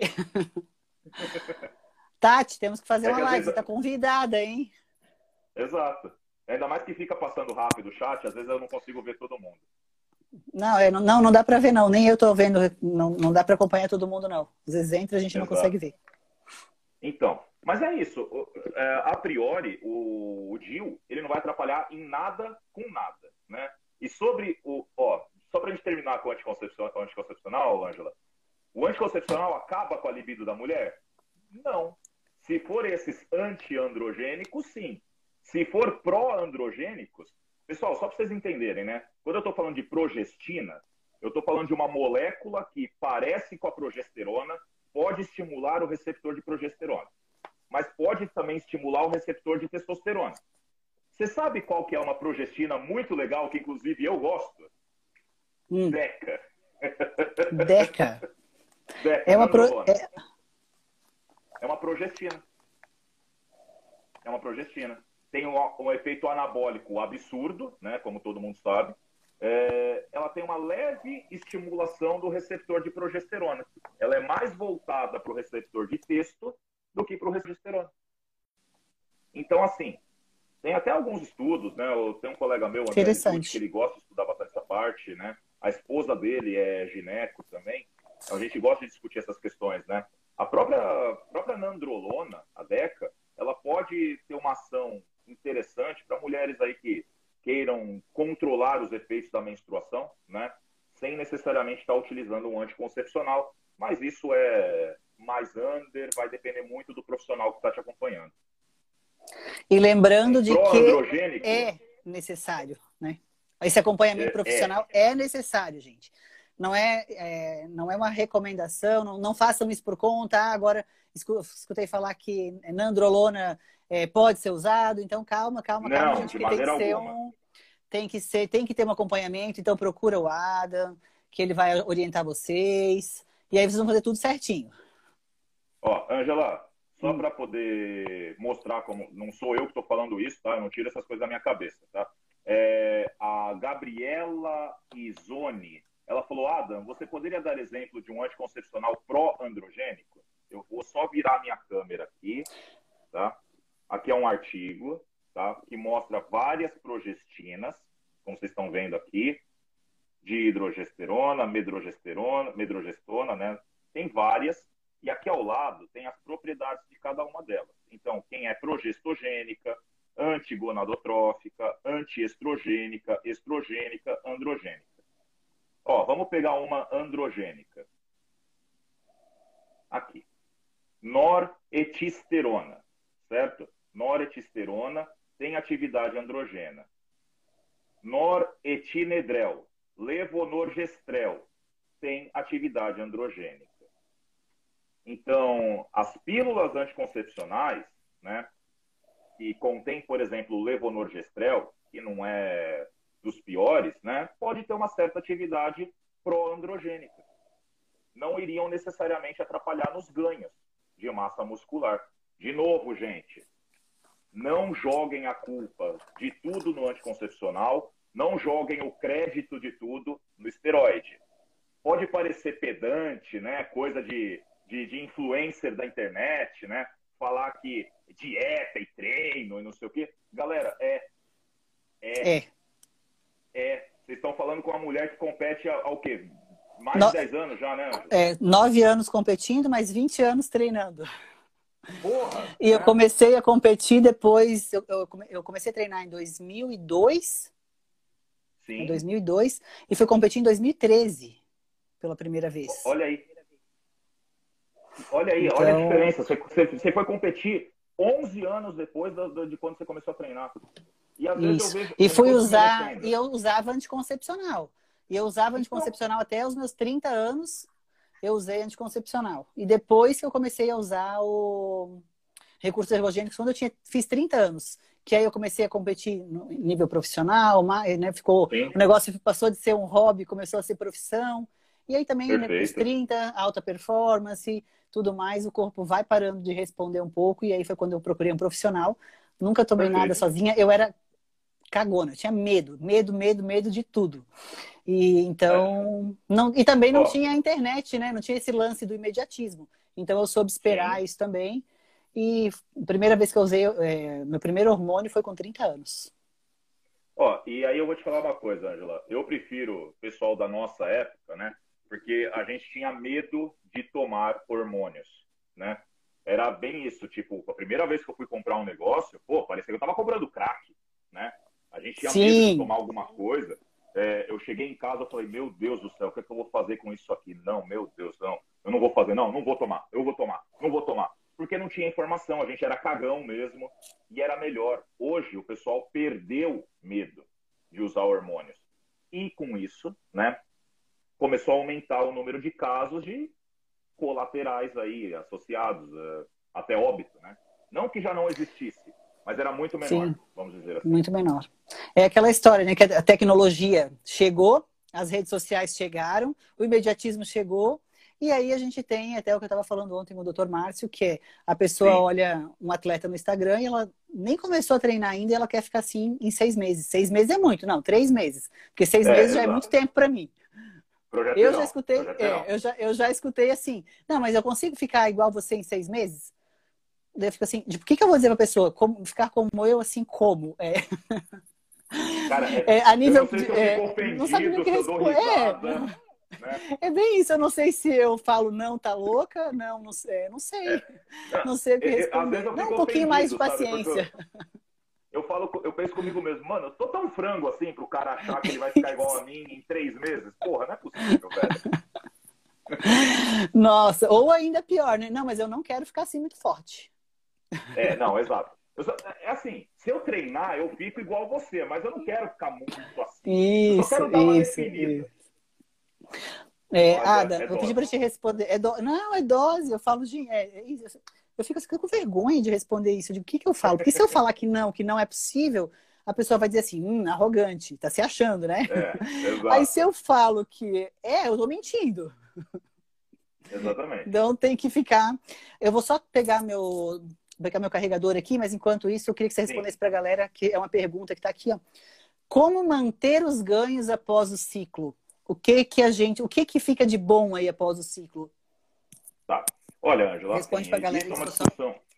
Sim, claro. Pessoal, tem uma é, tem acho que uma, uma ideia que o pessoal traz que é errada de que parou de ciclar, vai perder tudo. E não é bem assim, tá, gente? A gente tem que, às vezes, deixar muito claro que, de novo, parece idiota, mas a consistência da dieta e dos treinos realmente permite que você conserve parte daquilo que foi conquistado, né? Eu dou como exemplo, tem alguns artigos que mostram que você conserva boa parte dos receptores androgênicos que foram é, produzidos né, por up regulation durante o uso de hormônios. Né? Tem até um vídeo que eu postei um tempo atrás, né? Tá no canal do, do meu patrocinador. Tem artigo meu aqui no Insta falando sobre isso, tem que rodar lá para trás para achar. Mas, com certeza, você consegue conservar parte desses ganhos. A dieta, muitas vezes, você vai ter que usar algum tipo de estratégia, ciclagem de carbos, né, oscilação, para poder garantir que você permaneça dela por mais tempo, né? Uma oscilação é, garante maior aderência. A periodização de treino vai ter que ser adequada para esse período, né? Evidente que você não está mais sob o uso de recursos que vão acelerar o seu processo de recuperação, certo? Então, cabe ao profissional que está te acompanhando, ou você mesmo, né? Às vezes você não tem condição de contratar um profissional, mas você ter o bom senso de entender que você não está mais utilizando é, gasolina azul, né? De alta octanagem, então você tem que ir mais devagarzinho. Não adianta querer treinar o músculo, sei lá, quatro vezes na semana. Você tem que dar um tempo de recuperação adequado, de forma que você possa garantir estresse suficiente para manter a musculatura pelo menos densa. Como eu falei, você não vai conservar todos os ganhos do ciclo, mas uma boa parte, dependendo do, da tua dedicação, você conserva. Nós temos artigos, nós temos estudos e temos casos práticos que demonstram isso, certo? Então, isso aqui não é conversa de, de marqueteiro, não, gente. Dá para conservar sim. Vai depender de você. É aquela história de que a, o que acontece muito também, né, A pessoa parou de tomar, é, parou de usar os ergogênicos, aí ela acha que já não pode também. Ah, não, então eu já não. Porque eu não estou usando, eu não vou treinar, porque eu não estou usando, eu não vou mais manter a dieta. E é o contrário disso, né? Justamente Exato. quando ela para de fazer o uso, é que ela tem que levar a dieta e o treino mais a sério. Lógico a que talvez sério. não na intensidade que estava, porque não vai ter a mesma força, né? Mas tem que levar. Agora que tem que levar tudo mais a sério, né? E isso a gente aqui falando ainda de alta performance, mas quando a gente fala das pessoas comuns, né? A gente está falando Sim. em si, eu recebi até uma pergunta aqui. É, para a pessoa que ela não está visando a, a, competição, né? Não está visando, ela vai usar. Como é que essa pessoa pode usar? Não, falando em competição, de repente pode se pensar num período mais longo de uso de ergogênicos ou em algum ergogênico mais específico para ah, desenvolver massa muscular, ou enfim, né? Ah, às vezes o uso combinado de um com o outro, mas quando a pessoa só quer um pouco da estética, ela pode também é, ser mais leve. O profissional vai, vai usar com ela alguma coisa um pouco mais, é, digamos, mais fraca e ela também vai ter resultado? Vai. É, assim, Angela, é, às vezes o pessoal acaba meio que confundindo as coisas. Quando a gente fala numa, num hormônio mais forte ou mais fraco, tudo depende necessariamente da, da dosagem que a gente vai utilizar. Então, por exemplo, muitas vezes acabam tendo esse conceito errado com relação ao oxandrolona, certo? Como a gente já havia comentado. É, uma dosagem baixa de oxandrolona já é o suficiente para poder garantir efeitos anabólicos com poucos colaterais. Né? Porém, nós temos outros esteroides que vão precisar de doses um pouco mais altas para poder atingir o determinado resultado, tal qual a oxandrolona, mas que mesmo nessas dosagens mais altas, o risco de colateral é um pouco menor, certo? É, isso a gente chamaria de curva dose-resposta, tá? Então, oxandrolona, por ser uma droga muito potente, se você usa uma dose baixa, você já tem resultado. Mas só que se você passa essa dose, você já está mais próximo dos colaterais. Agora, quando você usa uma dose um pouco, uma dose não, perdão, um esteroide um pouquinho mais fraco, né? É, é, é difícil falar isso sem me comprometer mas, pessoal, tá, eu vou falar com relação aos meus trabalhos, meus estudos. Eu trabalho com modelagem molecular de esteroides né, aqui na Universidade de São Paulo. Então, estou falando com relação à dinâmica de ligação com o receptor, tá bom? O, por exemplo, a oximetolona, né, o famoso hemogenin, ele apresenta, vamos dizer assim, uma curva dose-resposta um pouquinho mais alta. O que, é que significa isso?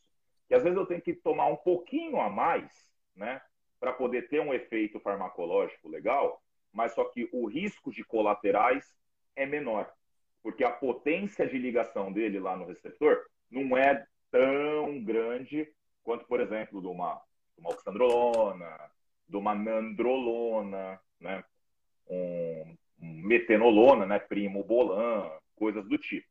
Então, quando a gente vai, quando a gente não, né? Mas quando o profissional vai montar um planejamento, né? Ele deve levar em conta todas essas questões. Primeiro, quem que é a paciente dele? Né? Quem que, como é que é essa mulher, né? Ou esse cara? Como é que é o histórico prévio? Né? Então tem que montar como se fosse um, um caso Sherlock Holmes, né? Ele tem que ir investigando. É, não, é sério. Ele tem que ir investigando todo o histórico da pessoa até aquele momento, né?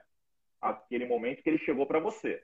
Na hora que ele chegou para você, ele vai falar: bom, legal, essa pessoa já usou tal coisa, teve colaterais com tais dosagens.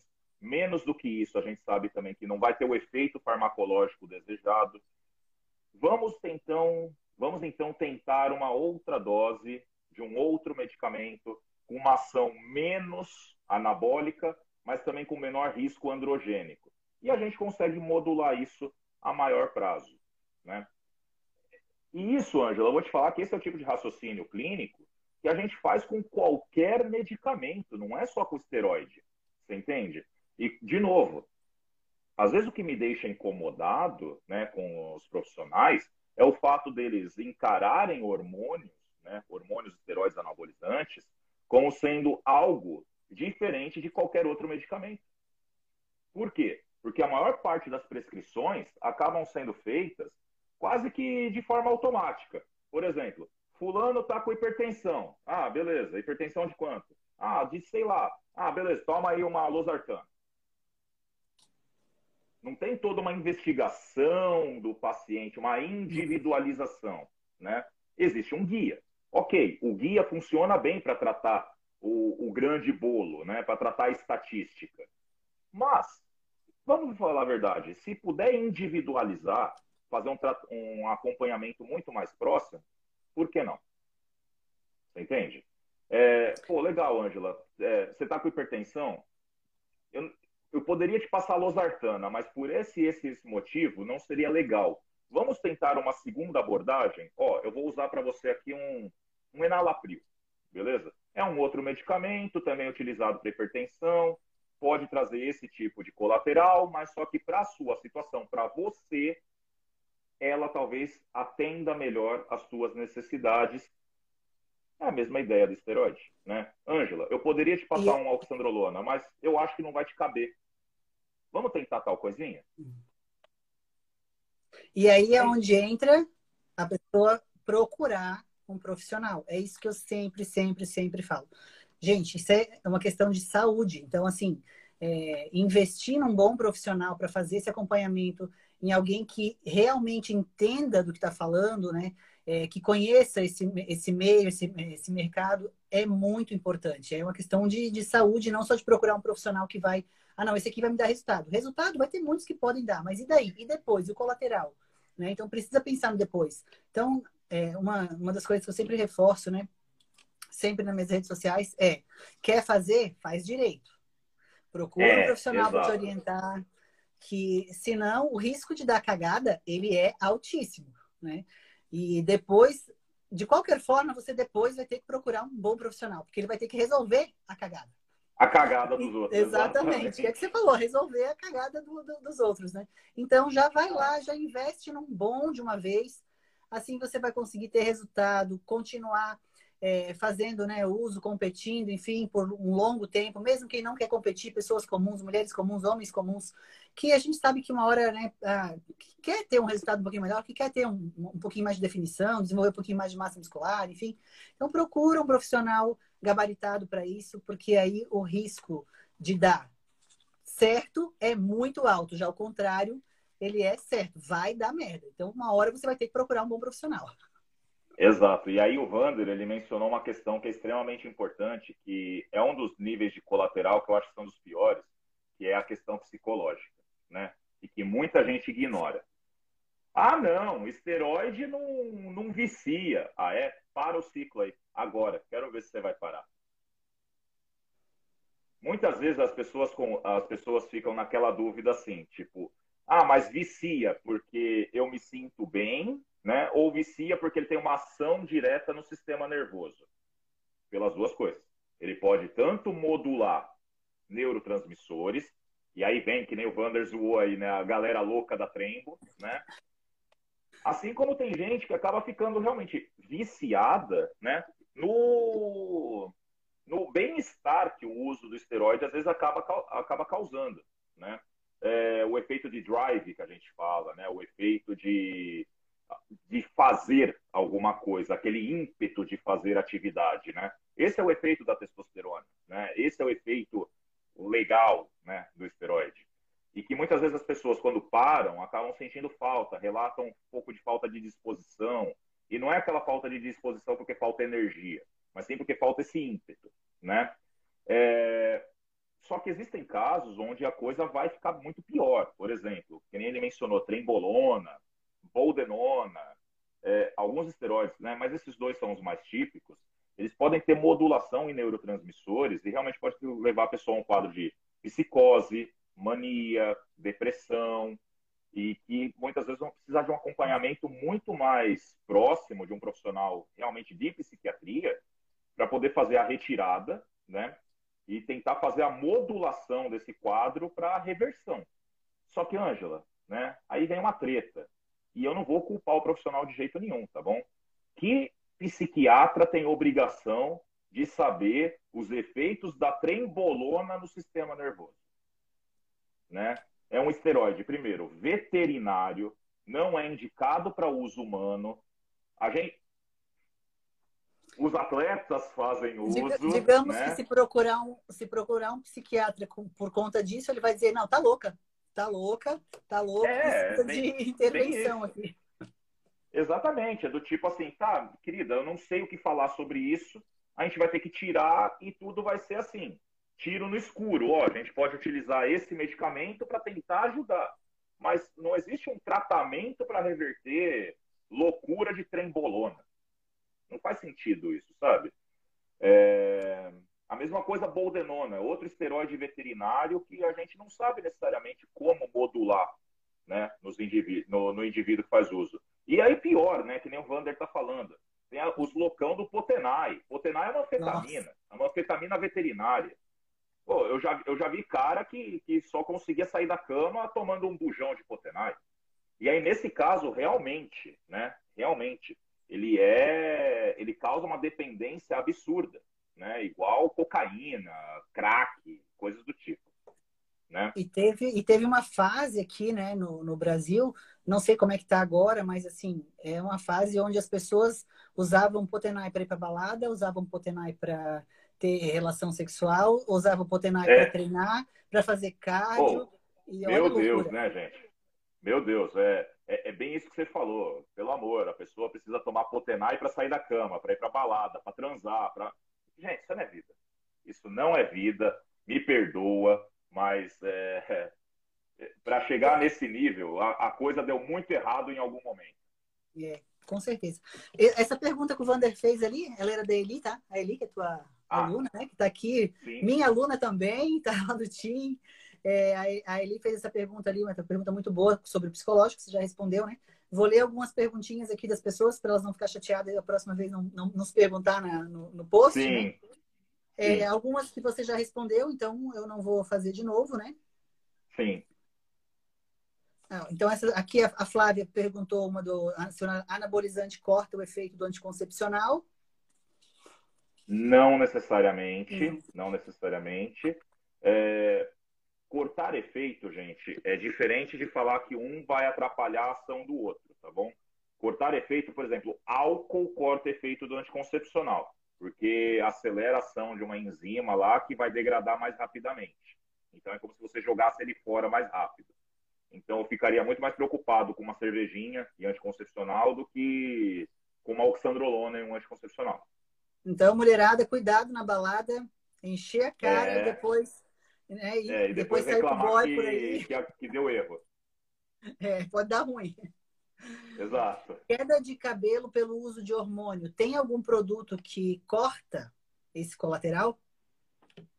Então, vai depender, né? Existem aí alguns compostos tópicos, né? O minoxidil, um deles, né? Muito válido até. Existem alguns bloqueadores, como a gente havia comentado, né, uhum. que não são tão potentes como, por exemplo, espirulactona, né? A gente tem o verbasnol, é, a gente tem também o sopalmeto, que vão bloquear de uma forma, de uma forma oh, não tão não é potente. É... Sim. Não é uma propaganda, porque foi a pessoa que fez a pergunta aqui, ó. Mas eu tenho um produto que eu desenvolvi junto com a Oficial Pharma, junto com o médico, junto com o CAMI, tá aqui, ó, composto elas. Vou falar tudo o que, que tem aqui dentro, ah, daí você fala para mim se, se tá ok, tá? Tá. Tem 10 mg de biotina, 100 mg de Legal, hialurônico, é, vitamina B9, 1 mg, espirolactona, 50 mg, sal palmeto, 350 mg, crisina, 350 mg, crisina. exinutrimento, 50 mg, demaebitartado, 150 mg. Demaebitartarato, isso. É, assim, um, todos, todos os componentes estão ok, estão de acordo, né? Dá para agregar relação... mais? É, na verdade, na verdade, né? Eu ajustaria a dose de algumas coisas, mas depois a gente troca uma ideia. Ok. É, é porque esse eu, eu, eu foi prescrito para mim, então faz tempo que eu uso. Sim. Eu consegui disponibilizar para as pessoas que. Pra tem galera. gente que não vai tomar nada, né? Não para não prescrever para alguém, mas entre principalmente para as alunas que só são lá do programa do, de treinamento, enfim. Ou a pessoa às vezes está lá só tomando um, um pantogar, alguma coisa assim. Eu Sim. falo, não, toma esse aqui, esse aqui vai ser bem melhor. Sim, com certeza. Não, com certeza, sem dúvida alguma. É, e que nem eu falei, é, é, mais às vezes questão de ajuste de dose, mas os compostos estão todos de acordo realmente com saúde capilar. Então, esse Nutriment mesmo é um composto patenteado, excelente para auxiliar no, na saúde e crescimento capilar, né? Eu gosto bastante de vitaminas do complexo B também, vitamina B5, ácido pantotênico eu acho bastante, eu, eu, eu gosto bastante. Uh, próprio ácido hialurônico também, eu acho ele bem legal para poder auxiliar aí no crescimento adequado do folículo. Então, é o tipo de produto que é bom, porque ele aumenta o crescimento e a saúde do cabelo desde a raiz, né? Então, tá excelente. Tá? Parabéns. Okay. Mas dá para melhorar, vamos melhorar uma hora. Demorou. Dá para reduzir efeito colateral do hormônio? Acho que essa já foi respondida, né? Sim. A gente já falou disso. Tá aqui.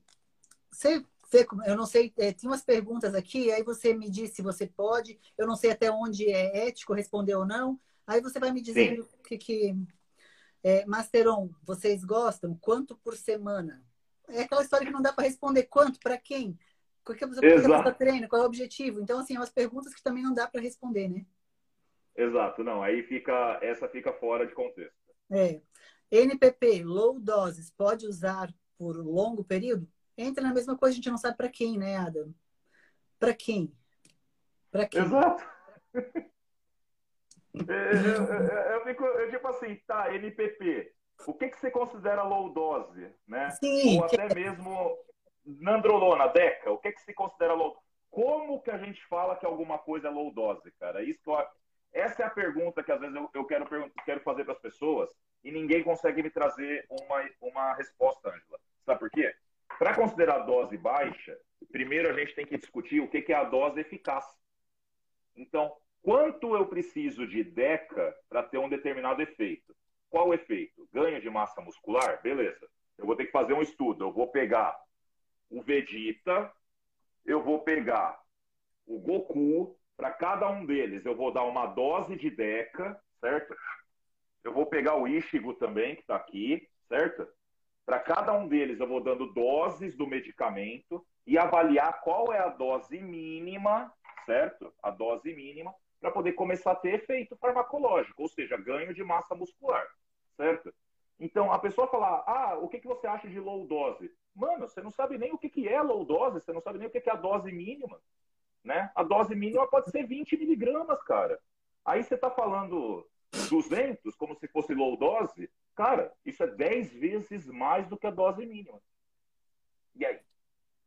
Como saber? Por isso que é importante a pessoa ir. É, tem coisas que a gente consegue ajudar, mas tem coisas que infelizmente não tem como responder, né? E aí é onde entra, vai Exatamente. procurar, vai consultar, porque a pessoa precisa, ó, vai faz uma consulta com Ada, ele precisa te ver, saber do teu histórico, qual é o teu objetivo, o que, que já aconteceu, o que tu já fez na tua vida que está considerando hoje uma low dose. Então, tudo isso a gente tem que levar em conta. É aquela história de prescrever, pres... é, passa um treino para mim. É, vem muito assim, passa um treino para mim. Tá, mas como assim passar um treino? Você é um aluno iniciante, avançado? Eu não sei, preciso ver. Ah, eu treino há cinco anos. Isso não quer dizer que você é um aluno avançado. Né? Eu mesmo tive uma aluna que já estava comigo há quatro anos e eu não considerava ela uma aluna avançada. Ela não conseguia progredir nas cargas, ela né, tinha um bloqueio e eu nunca pude considerar ela uma aluna avançada. Então, é, é. depende é. muito de quem é. Entra a individualidade biológica, as pessoas esquecem disso, né? Exatamente, a receita com do certeza. Corpo. Exatamente. Hum. Hum. Mulheres... Eu tô até vendo sua cara com as perguntas. É, eu tô. Hum, é que tem umas que são. Eu não vou nem fazer aqui. É. Quais os hormônios que uma mulher nunca deveria usar? Essa é uma da Cida Pereira. Testosterona, certo? Tirando casos onde realmente existe uma indicação, por exemplo, que nem eu falei, desejo sexual hipoativo, e eu, né, nunca passaria, por exemplo, de anabol e alutestin para mulher, certo? São drogas extremamente androgênicas, muito potentes e que podem trazer colaterais muito, muito, muito agressivos para a mulher. Então, nunca em hipótese alguma. Anotado, anotado, galera. Mulher, texto total em 18. Reposição com texto ou é, oxandrolona? Fora de contexto, né? Só um exame sem. Gente, deixa eu falar uma coisa para vocês que é extremamente importante e talvez o Márcio tenha comentado. Quando vocês olham um exame, vocês estão olhando uma fotografia do momento, certo? Você tem que saber interpretar né, essa fotografia. Então, olhar aqueles 18 naquele momento pode não significar nada, certo? Se você não interpretar qual que é o contexto. Essa mulher, ela tem que idade, né? Ela já é menopausada? Ela está sofrendo com algum tipo de clínica associada à testosterona baixa, gente, desculpa, a pessoa falar que está indisposta, né, e cansada, não é clínica de, testosterona baixa, é clínica de quem mora em São Paulo. Então, assim, é, às vezes a, a justificativa para uma reposição hormonal ela é tão pífia que é mais fácil falar que está com vontade de ciclar. Fala a verdade, é melhor. Sabe, a pessoa às vezes fala assim: ah, o homem, eu tô com 300 de testosterona.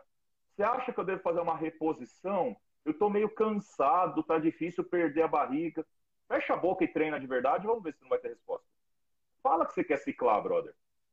Entendeu? Seja mais Acompanha direto, um né? profissional bom. Tenha um profissional bom te auxiliando, porque assim, não tem almoço grátis. Então, já que você quer fazer uso, faz orientado.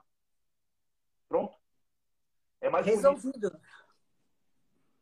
Deixa Exatamente. eu ver aqui se, mais, se tem mais alguma. Ah, tem essa que eu não vou fazer, sinto muito. O pessoal está me perguntando muito se eu não recomendo testosterona em gel. Claro que eu não recomendo, gente. Testosterona é testosterona.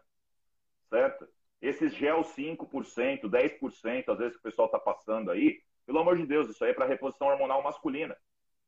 Tudo bem? Isso é reposição hormonal masculina, não tem nada a ver com é, reposição em mulheres.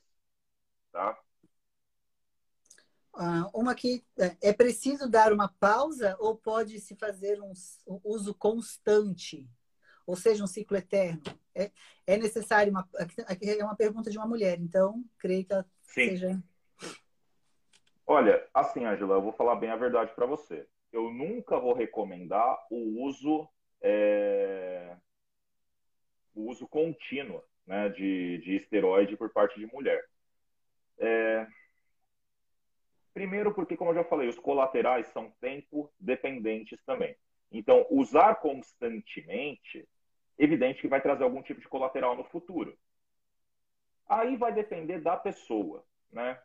Se ela se sente confortável, os colaterais estão reduzidos, ela está bem consigo mesmo, né?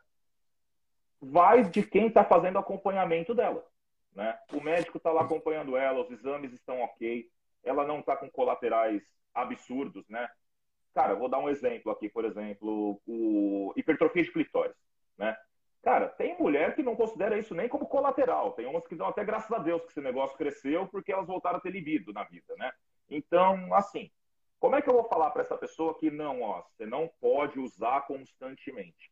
Não sou eu que tenho que falar isso, é o profissional que acompanha ela. Às vezes os exames dela estão excelentes, a clínica dela está excelente. Às vezes aparece uma espinhazinha aqui, outra ali, cai um pouquinho de cabelo, usa o composto wellness e está tudo certo. Né? Então, é... dá para fazer o uso contínuo? Avalie junto com o profissional que te acompanha.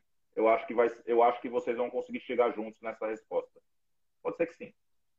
E aí é onde entra de novo, né, a história de que precisa ter esse acompanhamento. E aí a gente também precisa. tem linhas de trabalho diferentes, né? É, Sim. A gente tem, temos muitos bons profissionais e cada um, de repente, trabalha com uma linha que não é, ah, essa é a certa e aquela é a errada. Não, são linhas diferentes de trabalho e que as duas podem estar certas, né? Exato, exatamente. Vamos então, ver aqui o que mais. É eu, particularmente, eu não vejo, eu não vejo problema. Não vejo problema Uma pessoa em... que tem problemas de título. Eu não vejo problema se a pessoa chegar e conversar sinceramente com o profissional para poder fazer o uso constante. Tenha consciência dos colaterais que você pode enfrentar. Só isso. Não, Sandra, sim, calma aí. Ó, deixa, eu, deixa eu responder isso melhor. A Sandra Borges, vou jogar meu gel de texto no lixo agora. Sandra, primeiro, você não pode tirar o que nós estamos falando aqui, que é genérico, né, com relação ao acompanhamento que você faz, certo? Vale a pena você sentar, conversar com o seu profissional do porquê você está usando aquela dose, qual que seria a finalidade, porque às vezes você tem a indicação de fazer uso. Tudo bem? De novo, o objetivo aqui da live não é de maneira alguma interferir no segmento de cada um de vocês, certo? É esclarecer dúvidas. Tudo bem? Isso que é o grande erro que às vezes as pessoas têm de acompanhar e tomar como verdade absoluta o que as pessoas saem falando na internet, tá bom? A gente está aqui para esclarecer algumas dúvidas das pessoas, falar para elas, olha, eu falei isso agora com a Ângela e tipo sem combinar nada.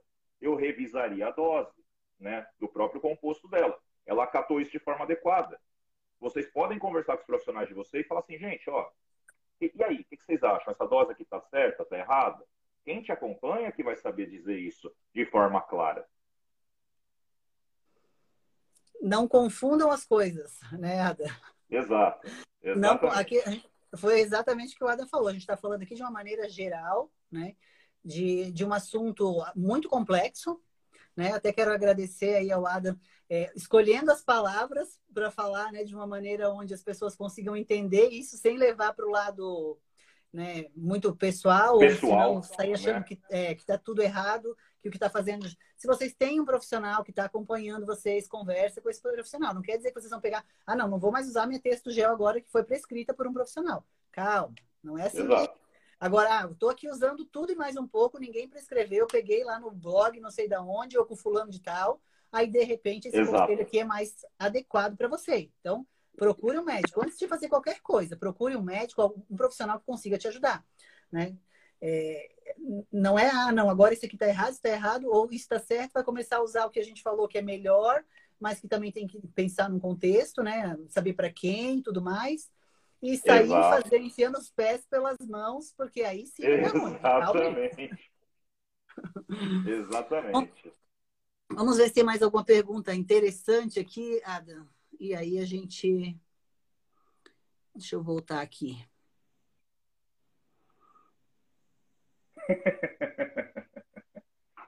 Diga, o que você viu aí? Não, é que o, o, a Paula ainda falou. Ainda depois vai lá e coloca a culpa no Ada, né? Ô, gente, não, não me joga essa coisa aí, não, gente, pelo amor de Deus. Não, não, não, não. Não, não.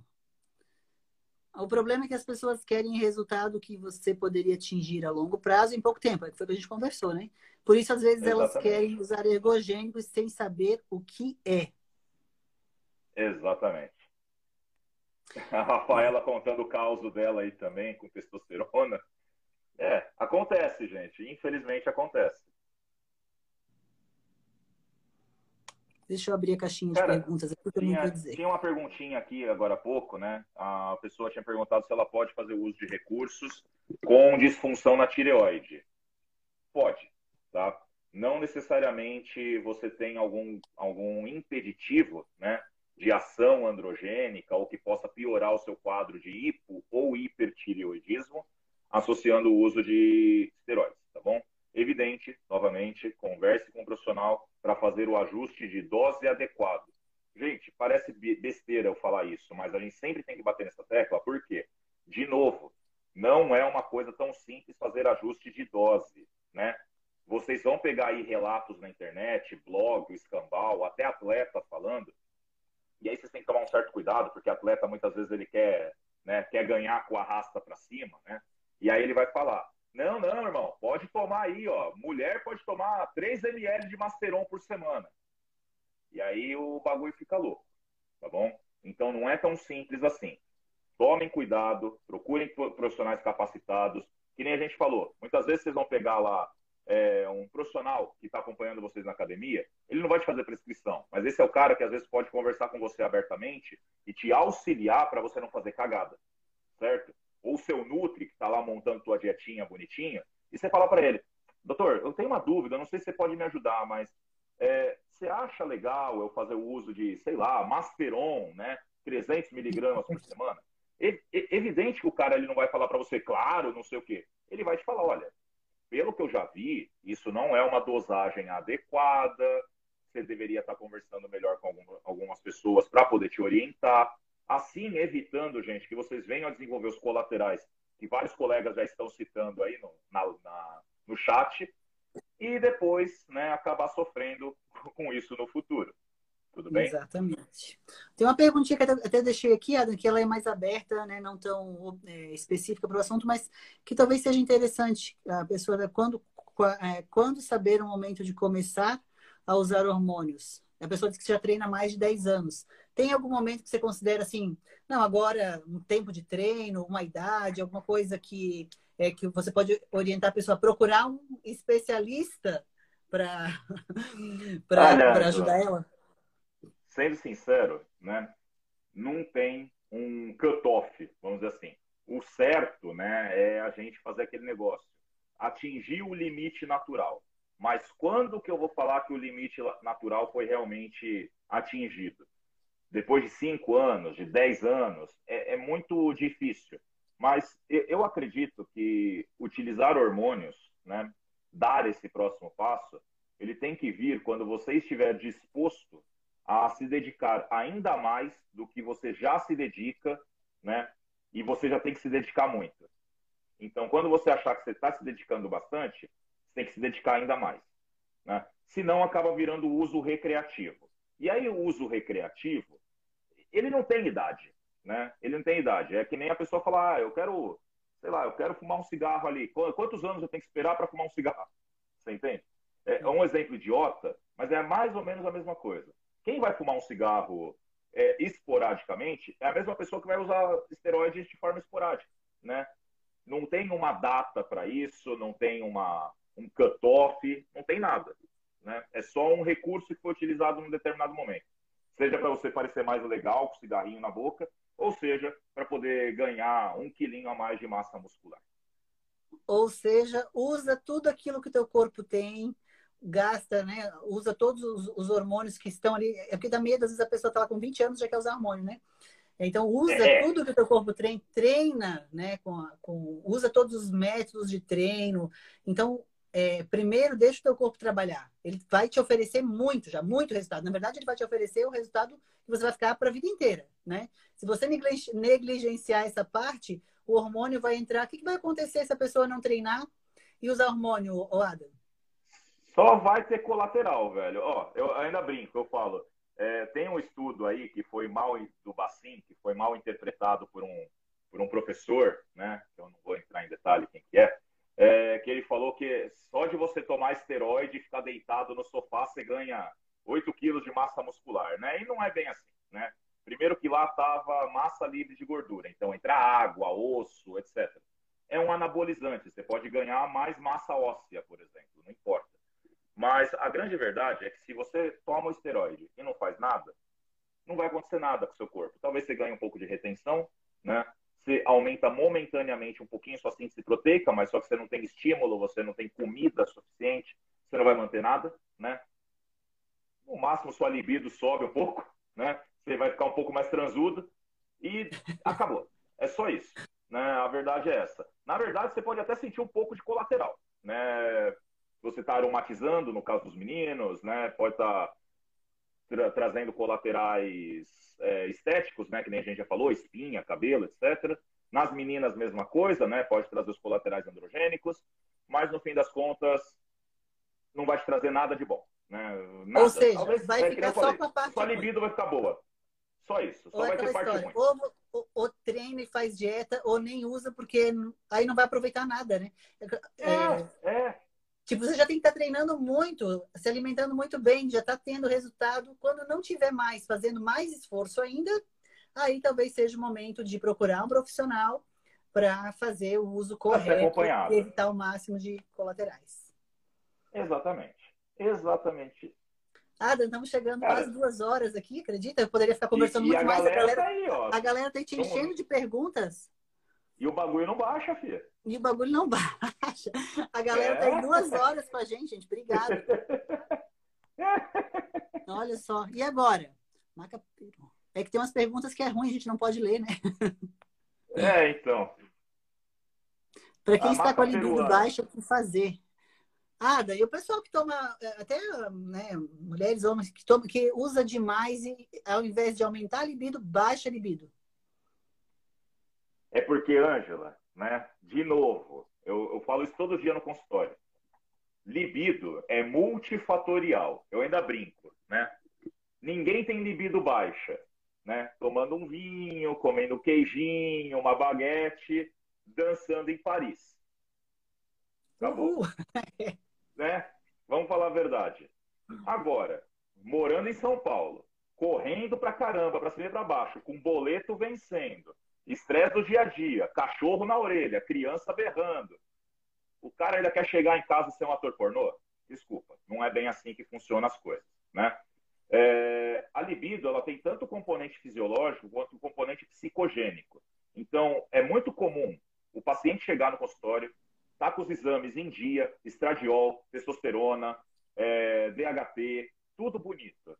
Queixa de libido ruim, libido baixa, ereção fraca, as mulheres apresentam ali até um ressecamento vaginal. Então, como tratar isso? Muitas vezes terapia, né? Alguns suplementos ali, alguns fitoterápicos, né? Que a gente diz que são afrodisíacos. Então, até que nem o pessoal estava zoando aí, né? Maca peruana, tríbulos terrestres. Parece piada a gente zoando, mas não, é verdade. Eles realmente auxiliam na melhora afrodisíaca. Eles melhoram esse componente psicogênico. Agora, quando a pessoa tem uma disfunção sexual de cunho fisiológico por desbalanço hormonal, fica um pouco difícil porque a gente tem que avaliar quais foram os hormônios utilizados, se as proporções entre testosterona, estradiol, DHT estão adequadas. Às vezes o, o homem, por exemplo, né, ele morre de medo de estrogênio porque acha que vai reter né, que vai, ficar, vai acumular gordura, ele vai lá e usa um monte de inibidor de aromatase, né, anastrozol, essas coisas, e no fim das contas a, te a testosterona dele está super alta, o estrogênio dele está super baixo e a libido dele continua horrível. Isso por quê? Porque o estrogênio está diretamente associado com o aumento da libido, no homem também. Então, o estrogênio, que o pessoal chama de hormônio feminino, ao contrário, ele está tá associado direto com a libido com a ereção, inclusive. Então, homens que tenham aí uma ereção fraca, né? Que a, até nos podcasts a gente brinca, né? Que é jogar sinuca com corda, né? Meio, meio barro, meio tijolo, né? Muitas vezes estão com estrogênio muito, muito, muito baixo. E aí tem que fazer o quê? Simplesmente deixar aromatizar. Nas mulheres, mesma coisa. Às vezes as meninas estão lá com a testosterona estourada, ou andrógenos de forma geral estourado, né? Muito oxandrolona, muito primo bolan, o diabo, tudo.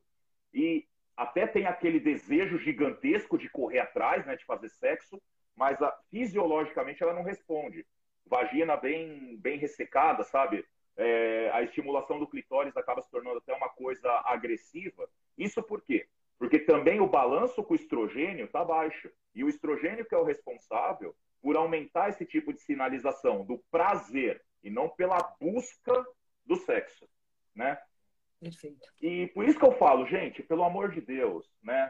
É, essa história de que quem usa esteroide é broxa, ou o cara acha que vai usar uma testosterona e vai virar o, o Kid Bengala, o ator pornô, coisa do tipo, esqueçam, esqueçam. Vocês vão continuar sendo pessoas normais. Eu até brinco que no, no, no primeiro momento que o homem usa esteroide, ele volta a ser um adolescente.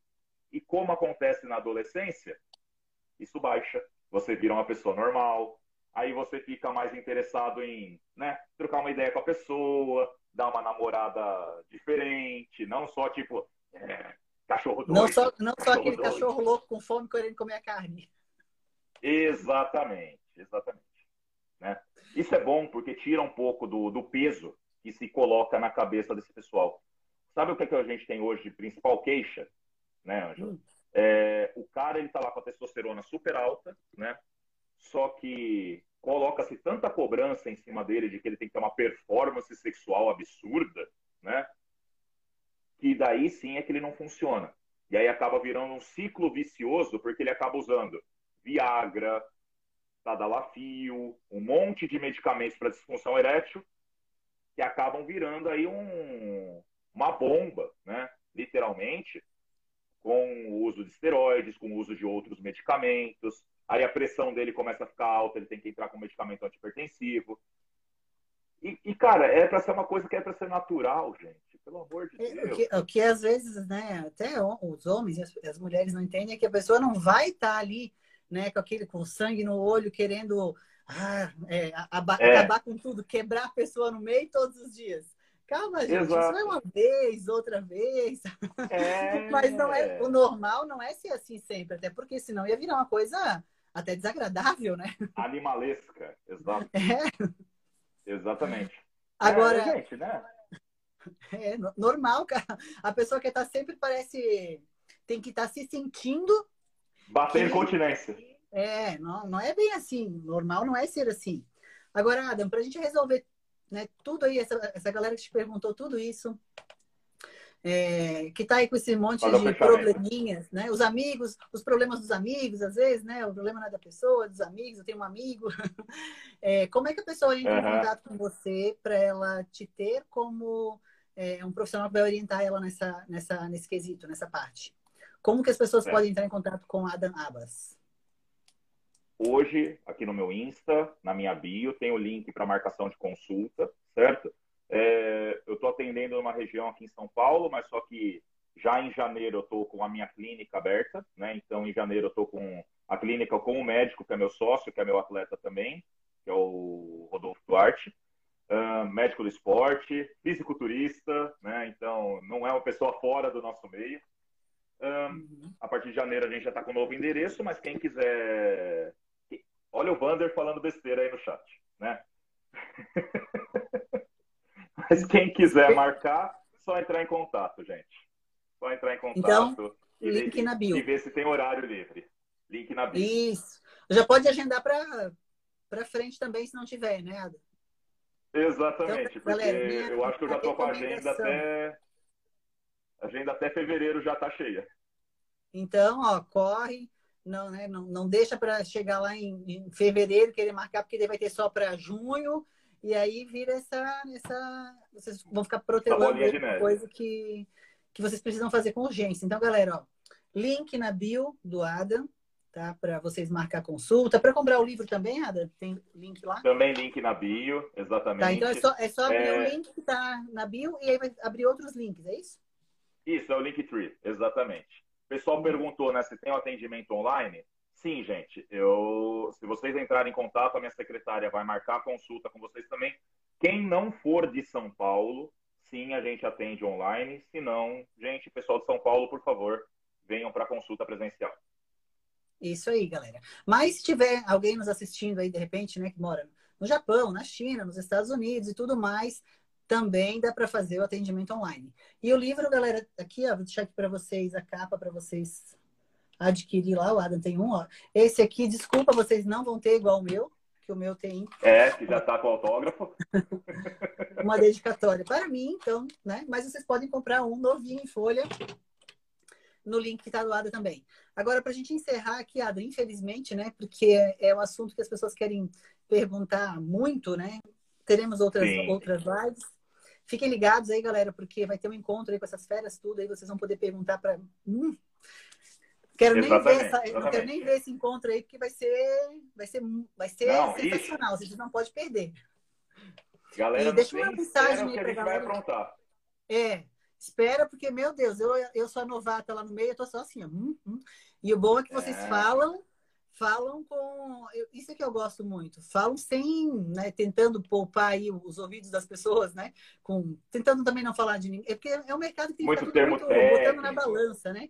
Se a gente pudesse falar Exatamente. abertamente de tudo, mas assim, a gente é responsável, influencia pessoas, então tem que colocar na balança ali a maneira com que vai falar para né, não ofender ninguém também, para ninguém se sentir ofendido. Exatamente. Né, e tudo mais. E, e, não só isso, né, Angela? Até para não, não ser leviano e as pessoas começarem a fazer, a, adotarem condutas por conta, né?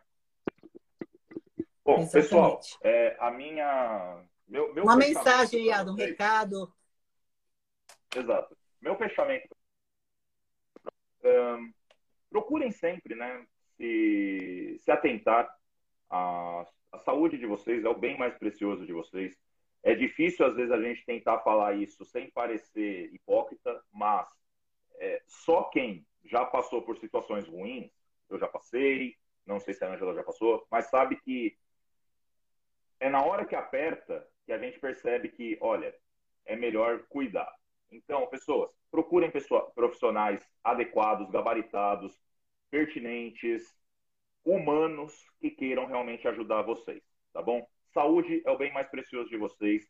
Todo mundo consegue chegar no resultado que quer, contanto que contanto que esteja disposto a se dedicar.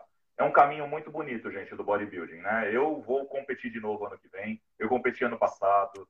É, faz tempo que eu não compito, né? Eu competia mais lá atrás. Estou voltando aos poucos, até pela vida. Mas para quem quer realmente se dedicar a isso, de verdade, aproveita, porque é um caminho muito bonito. Eu tenho certeza que quem levar isso à frente vai se apaixonar cada dia mais, de verdade. Adam, obrigado pela tua mensagem, obrigado pelo teu tempo. Já passamos de duas horas, esse foi meu recorde uma live. É, obrigada pelo. Eu falei, a gente passou de duas horas. Eu falei, já foi, já foi, já bati meu recorde. Essa semana eu tô batendo recorde quase todo dia. Exatamente. Obrigado pelo teu tempo. É, meu, você é uma pessoa assim incrível, acompanho muito tempo, vejo os podcasts, adoro a maneira com que você conversa com as pessoas, com que você lida com os problemas, com que a maneira com como que você tenta ajudar as pessoas, né? Então, é, você é uma pessoa Obrigado, do bem, uma pessoa iluminada, é. é isso que eu sinto, me sinto à vontade, me sinto confortável. E eu não sou uma pessoa de me sentir à vontade com, com muitas pessoas, eu sou muito fechada, mas é aquela história assim, tipo, a estrelinha, né? O negócio é, deu certo, assim. Bater. E eu me sinto Exato. muito bem, é, bateu. E eu me é, adorei né, te conhecer pessoalmente. Espero que a gente possa se encontrar essa semana para tomar um café, falar sobre aqueles outros projetos que a gente já falou, né? Sim. E. E Angela, posso falar uma coisa? Feliz demais. Você não sabe quanto que eu. Você não sabe quanto eu fico feliz, cara. Porque assim, é, é engraçado, tipo. Eu, eu vou achar, né, quando a gente se encontrar de novo no dia 19, eu vou levar para você eu tenho DVD do nosso campeonato do Sul Brasileiro de 2014, né? Cara, é, é, engraçadíssimo a gente ver o quanto que a gente mudou ao longo desses anos. Eu fico extremamente feliz, né, de uma pessoa que eu acompanhava, né, você, tipo, meio longe, né, tipo, apesar da gente ser do, mesmo meio, né, eu tenho você, puta, como um ídolo, assim, também, sabe? Eu fico super feliz de hoje a gente poder sentar, conversar, discutir, poder ajudar as pessoas. De verdade mesmo, eu que te agradeço pela essa oportunidade, de coração. Estou muito feliz, espero que a gente possa conversar muitas outras vezes e tenho certeza que isso vai acontecer, principalmente agora com esse projeto, né? É, com todo o trabalho que a gente está desenvolvendo para levar o maior número de conhecimento para as pessoas, a importância da pessoa ter uma formação, de se formar e principalmente das pessoas que estamos assistindo procurar profissionais qualificados para que porque muito mais do que querer orientar, enfim, é, é, preservar a saúde, é fazer a pessoa ir pelo caminho certo, é valorizar né, o profissional, o esporte e tirar que o fisiculturismo é essa coisa de bombado, é esse negócio que essa pessoa só usa drogas. De bombado burro. Isso, é, isso, é isso que a gente, por isso que a gente vai trabalhar juntos cada vez mais. Então, obrigado. Gratidão a todas as pessoas que estão nos assistindo, que ficaram obrigado, aqui por essas duas horas e cinco minutos já. É, obrigado de coração.